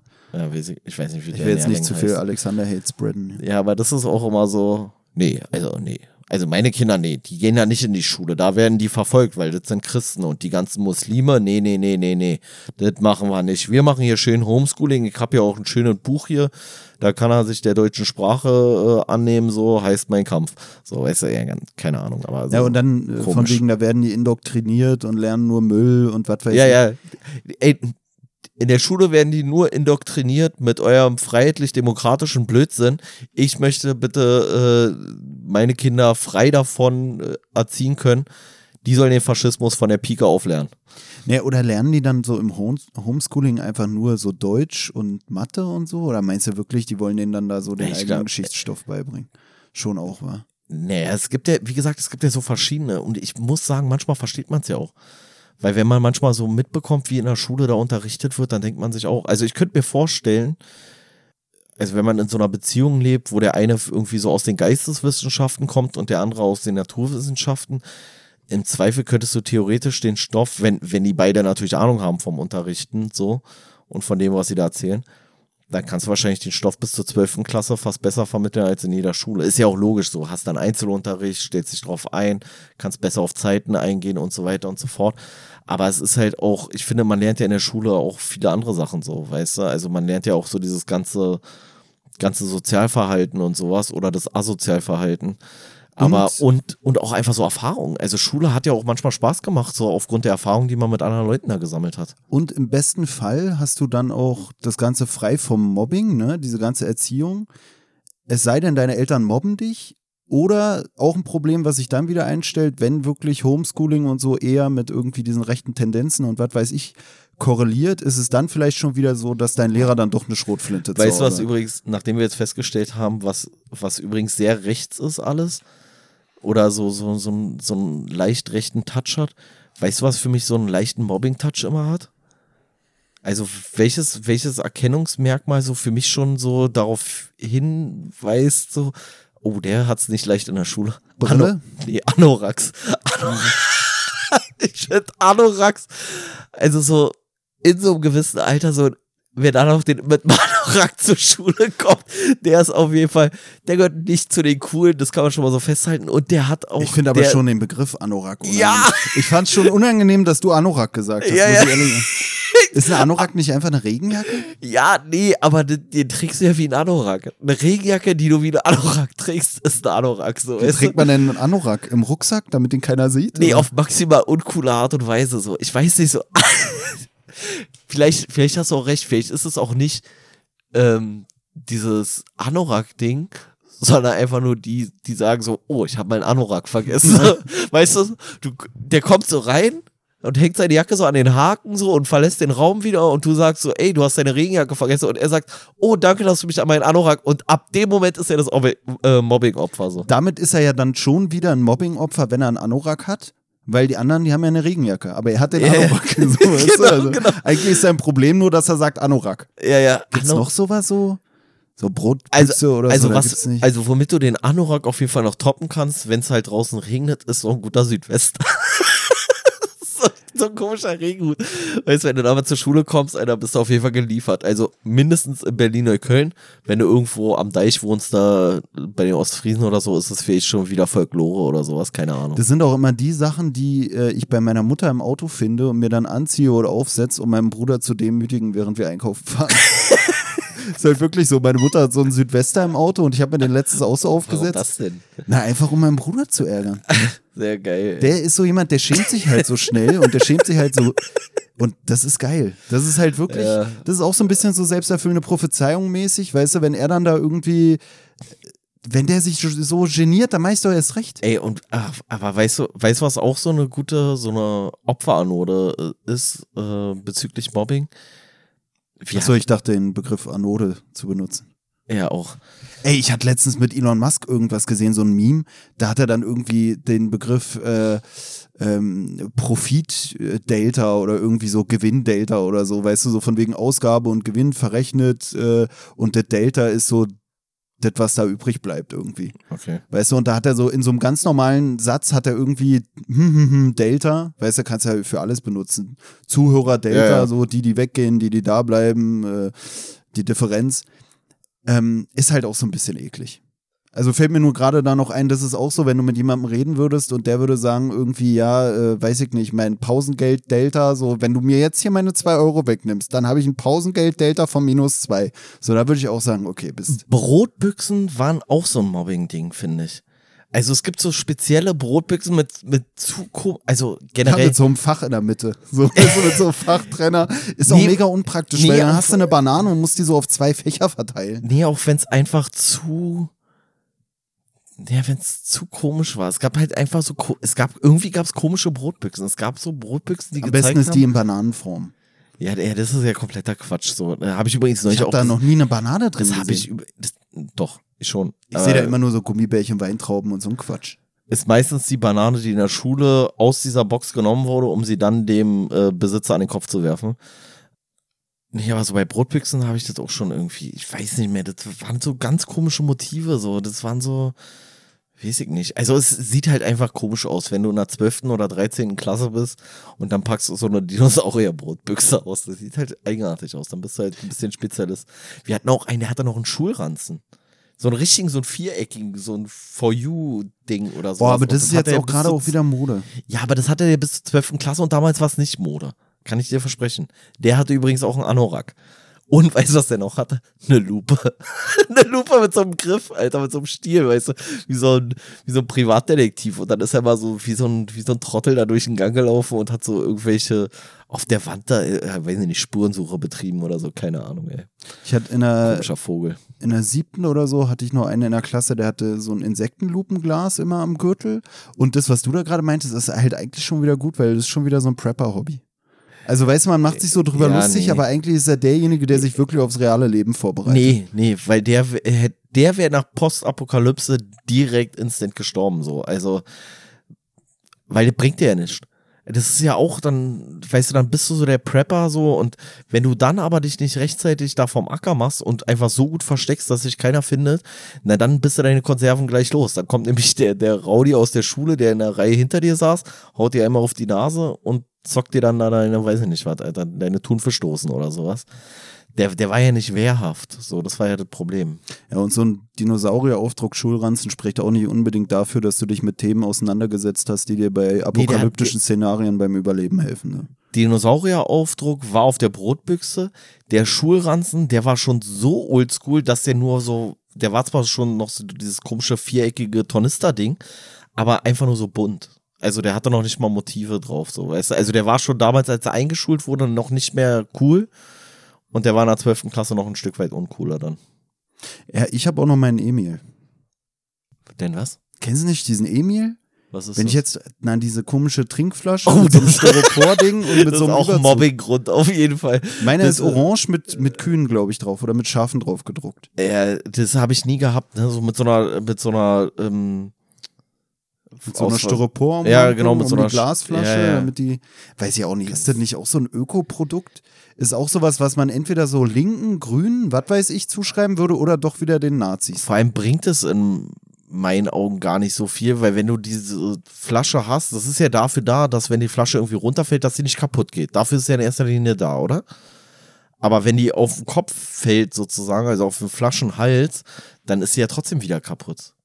Also, Naja, obwohl der. Stoffbezug, der hat ja oben dann so ein Ding, was du so mit einer Strippe wie so ein Turnbeutel enger machen kannst und den ziehst du ja mit über den Flaschenhals. Aber gut, ein Stoffbezug schützt jetzt nicht wirklich. Nee, nicht wirklich. Überhaupt gar nicht. Also kannst ja mal eine Flasche in, in ein T-Shirt einwickeln und dann aus dem achten Stock werfen ich glaube, hilft nichts. Aber ähm, ist ja auch egal. Äh, hast du noch was? Sonst finde ich eigentlich so, bevor wir uns hier zu viel im Ja, Mobbing ja. verlieren. Nee, ach, alles gut. So, das war's. Das war's mit Verschwörungstheorien. War, eigentlich dachte ich, das wird jetzt hier die, die, die Knaller-Thematik. Wir hatten ja die. Ja, das waren voll die Standarddinger, oder? So, ich warte hier Ja. noch auf so eine Sachen, so die man so gar nicht kennt, noch nie gehört hat. Irgendwie sind von richtigen Verschwörungstheoretikern die Verschwörungstheorien unterhaltsamer aufgemacht als von diesem Herrn. Kann sein. Also da verstehe ich auch, dass die Leute sich eher mit äh, der Verschwörungstheorie befassen, als mit jemandem, der beide Seiten beleuchtet, auch wenn man es so oft einfordert. Aber wenn beide Seiten beleuchtet werden, dann ist es doch oft ein bisschen ernüchternd. Ne, das ist vielleicht auch so ein bisschen so ein Problem. Dann wird man, dann fordert man immer, ja, mach doch mal die andere Seite und dann kommt jemand, ja, da gibt's immer so eine Verflechtung, sind doch ganz normal und bla. Und du denkst dir so, ja gut, dann habt ihr mir jetzt. Also eigentlich wird einem durch die Erklärung beider Seiten das ganze Thema Verschwörungstheorien nur so ein bisschen madig gemacht. Ist nicht so, dass man dann sagt, so, ja, Knaller, jetzt habt ihr das widerlegt, sondern eigentlich ist es so, toll, jetzt habt ihr mir mein Hobby geklaut, jetzt werde ich vielleicht Aber aufgelöst habt das auch nicht. Ne, ich weiß nicht, ob so dieser Alexander Benisch sich komplett dem Prepping zugewendet hat, weil er irgendwann gemerkt hat, ey, die Leute, die mir Kontra geben, die zerstören mir mein größtes Hobby, die zerstören mir die schönen Theorien und im Endeffekt macht er jetzt Kohle damit, dass Leute Verschwörungstheorien glauben und ihm ist doch scheißegal welche. Und im Zweifelsfall die, die gerade am apokalyptischsten erscheint, wenn er die so ein bisschen umreißt und dann auch noch sagt, ja, die, also die Russen, die sollte man nicht unterschätzen, da kann schon was passieren, hier Atombombe, bla macht das ja vielleicht auch nur, um jetzt seinen Prepper-Scheiß zu verkaufen. Und dann ist wieder die Frage, ja, was hilft mir dein Prepping-Kack? Ich, ich finde auch irgendwie. Eigentlich also, macht das nur, er spielt mit dieser Angst, die von den Leuten empfunden wird, um Geld zu, anzuhäufen, weil er wahrscheinlich selber davon ausgeht, dass nichts passieren wird Ich und das grad- scheißegal ist. Ich, ich wollte gerade sagen, ich finde halt für so jemanden, der denkt, die Apokalypse ist nah, ist es halt komisch, maximal viel Geld verdienen zu wollen, oder? Also eigentlich müsstest du ja alles reinvestieren in deine große, in deine große Arche Noah, um dann weg zu sein, so, weißt du? Aber was bringt dir das denn, wenn du viel Kohle dann auf dem Konto hast? Also Geld ist ja das Erste, was nichts mehr wert ist dann in so einer, in so einer Welt. Naja, er ballert halt dann auch vielleicht sofort wieder raus oder baut seinen Bunker immer weiter aus, man weiß es nicht. Ist Genau. auch was, was hier mit diesen äh, Neu-Jerusalem-Dödeln irgendwie ganz geil war, dass da auch stand, dass es so ganz klare oder so Leute gibt, die so irgendwie so einen christlichen Rekonstruktionismus oder sowas betreiben. Dass sie halt die Bibel wortwörtlich nehmen Ja, und sich damals. äh, ja. auf die ähm, auf diese Wiederkehr von Jesus Christus irgendwie vorbereiten und im Zweifelsfall auch äh, versuchen, selber die Apokalypse herbeizuführen, damit Jesus Christus wiederkommt oder so ein Äh, Quatsch. Also auch so richtig geil, so äh, Bock drauf haben, dass die Welt untergeht, damit Jesus Christus kommt. So, es ist äh, Aber da Ja. hatte ich auch damals so eine in der Schule oder zwei waren es dann sogar. Die waren so aus so einem baptistischen Elternhaus irgendwie. Und bei denen konnte ich, ich konnte das gar nicht glauben, aber die haben wirklich die Bibel eins zu eins gesehen. Die haben die eins zu eins gesehen. Die haben gesagt, nee, genau so war's. Am siebten Tage hat er geruht und vorher hat er den Mensch gemacht und die Frau aus Leben und aus einer Rippe und so. Da hab ich gedacht, ja, aber ist doch hier so Evolution. Nee, stimmt nicht. Stimmt nicht. Ja, dachte ich auch so, ey. Ich habe dann auch gar keine Basis gefunden, auf der ich mit denen mich unterhalten konnte, weil ich so dachte, so, naja, was, was soll ich denn da sagen? So, ich kann eh, mit Wissenschaft muss ich denen nicht kommen, so.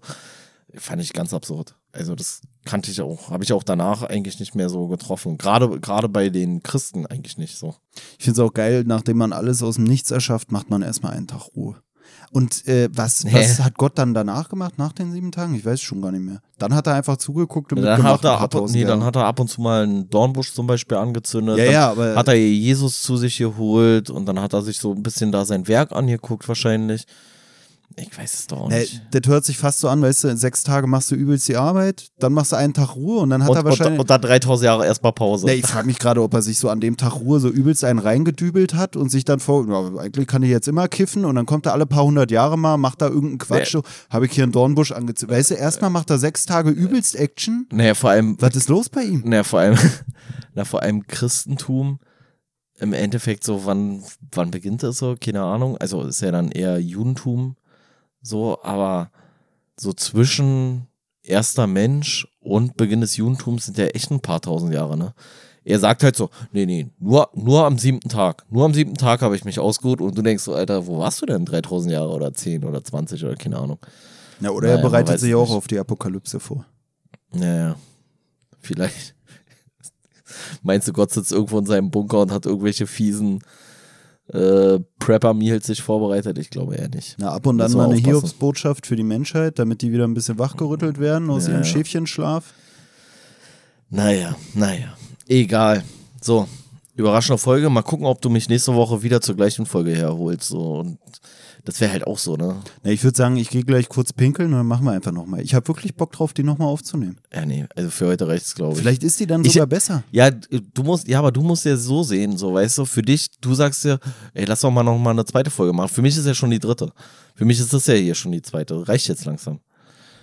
Ähm, Ich finde es vor allem gut, dass du die allererste Aufnahme wirklich vergessen hast auch. Dass Ja. ich nur noch an die zweite und an die jetzt Mann, jetzt hör mal auf, wirklich. Das hat wirklich Kopf gefickt. Ich hau einfach die erste raus, dann denken die Leute so, hä? Äh, Nee, was sollen die dann denken? Dann denkst nur du, hä? nee, weil ich kann mich ja auch nicht mehr so richtig daran erinnern, was da ge- vorgefallen sein soll. Das war richtig absurd. Ich hatte das wirklich, das war für mich so feststehend, dass wir die Folge schon aufgenommen haben. Ganz komisch. Herzlich Egal. willkommen bei Verstehen Sie Spaß. Ja, ja. Ich habe da Wir keinen Spaß verstanden. Ich habe da echt keinen Spaß verstanden. Ähm, Aber das ist ja bei dir üblich.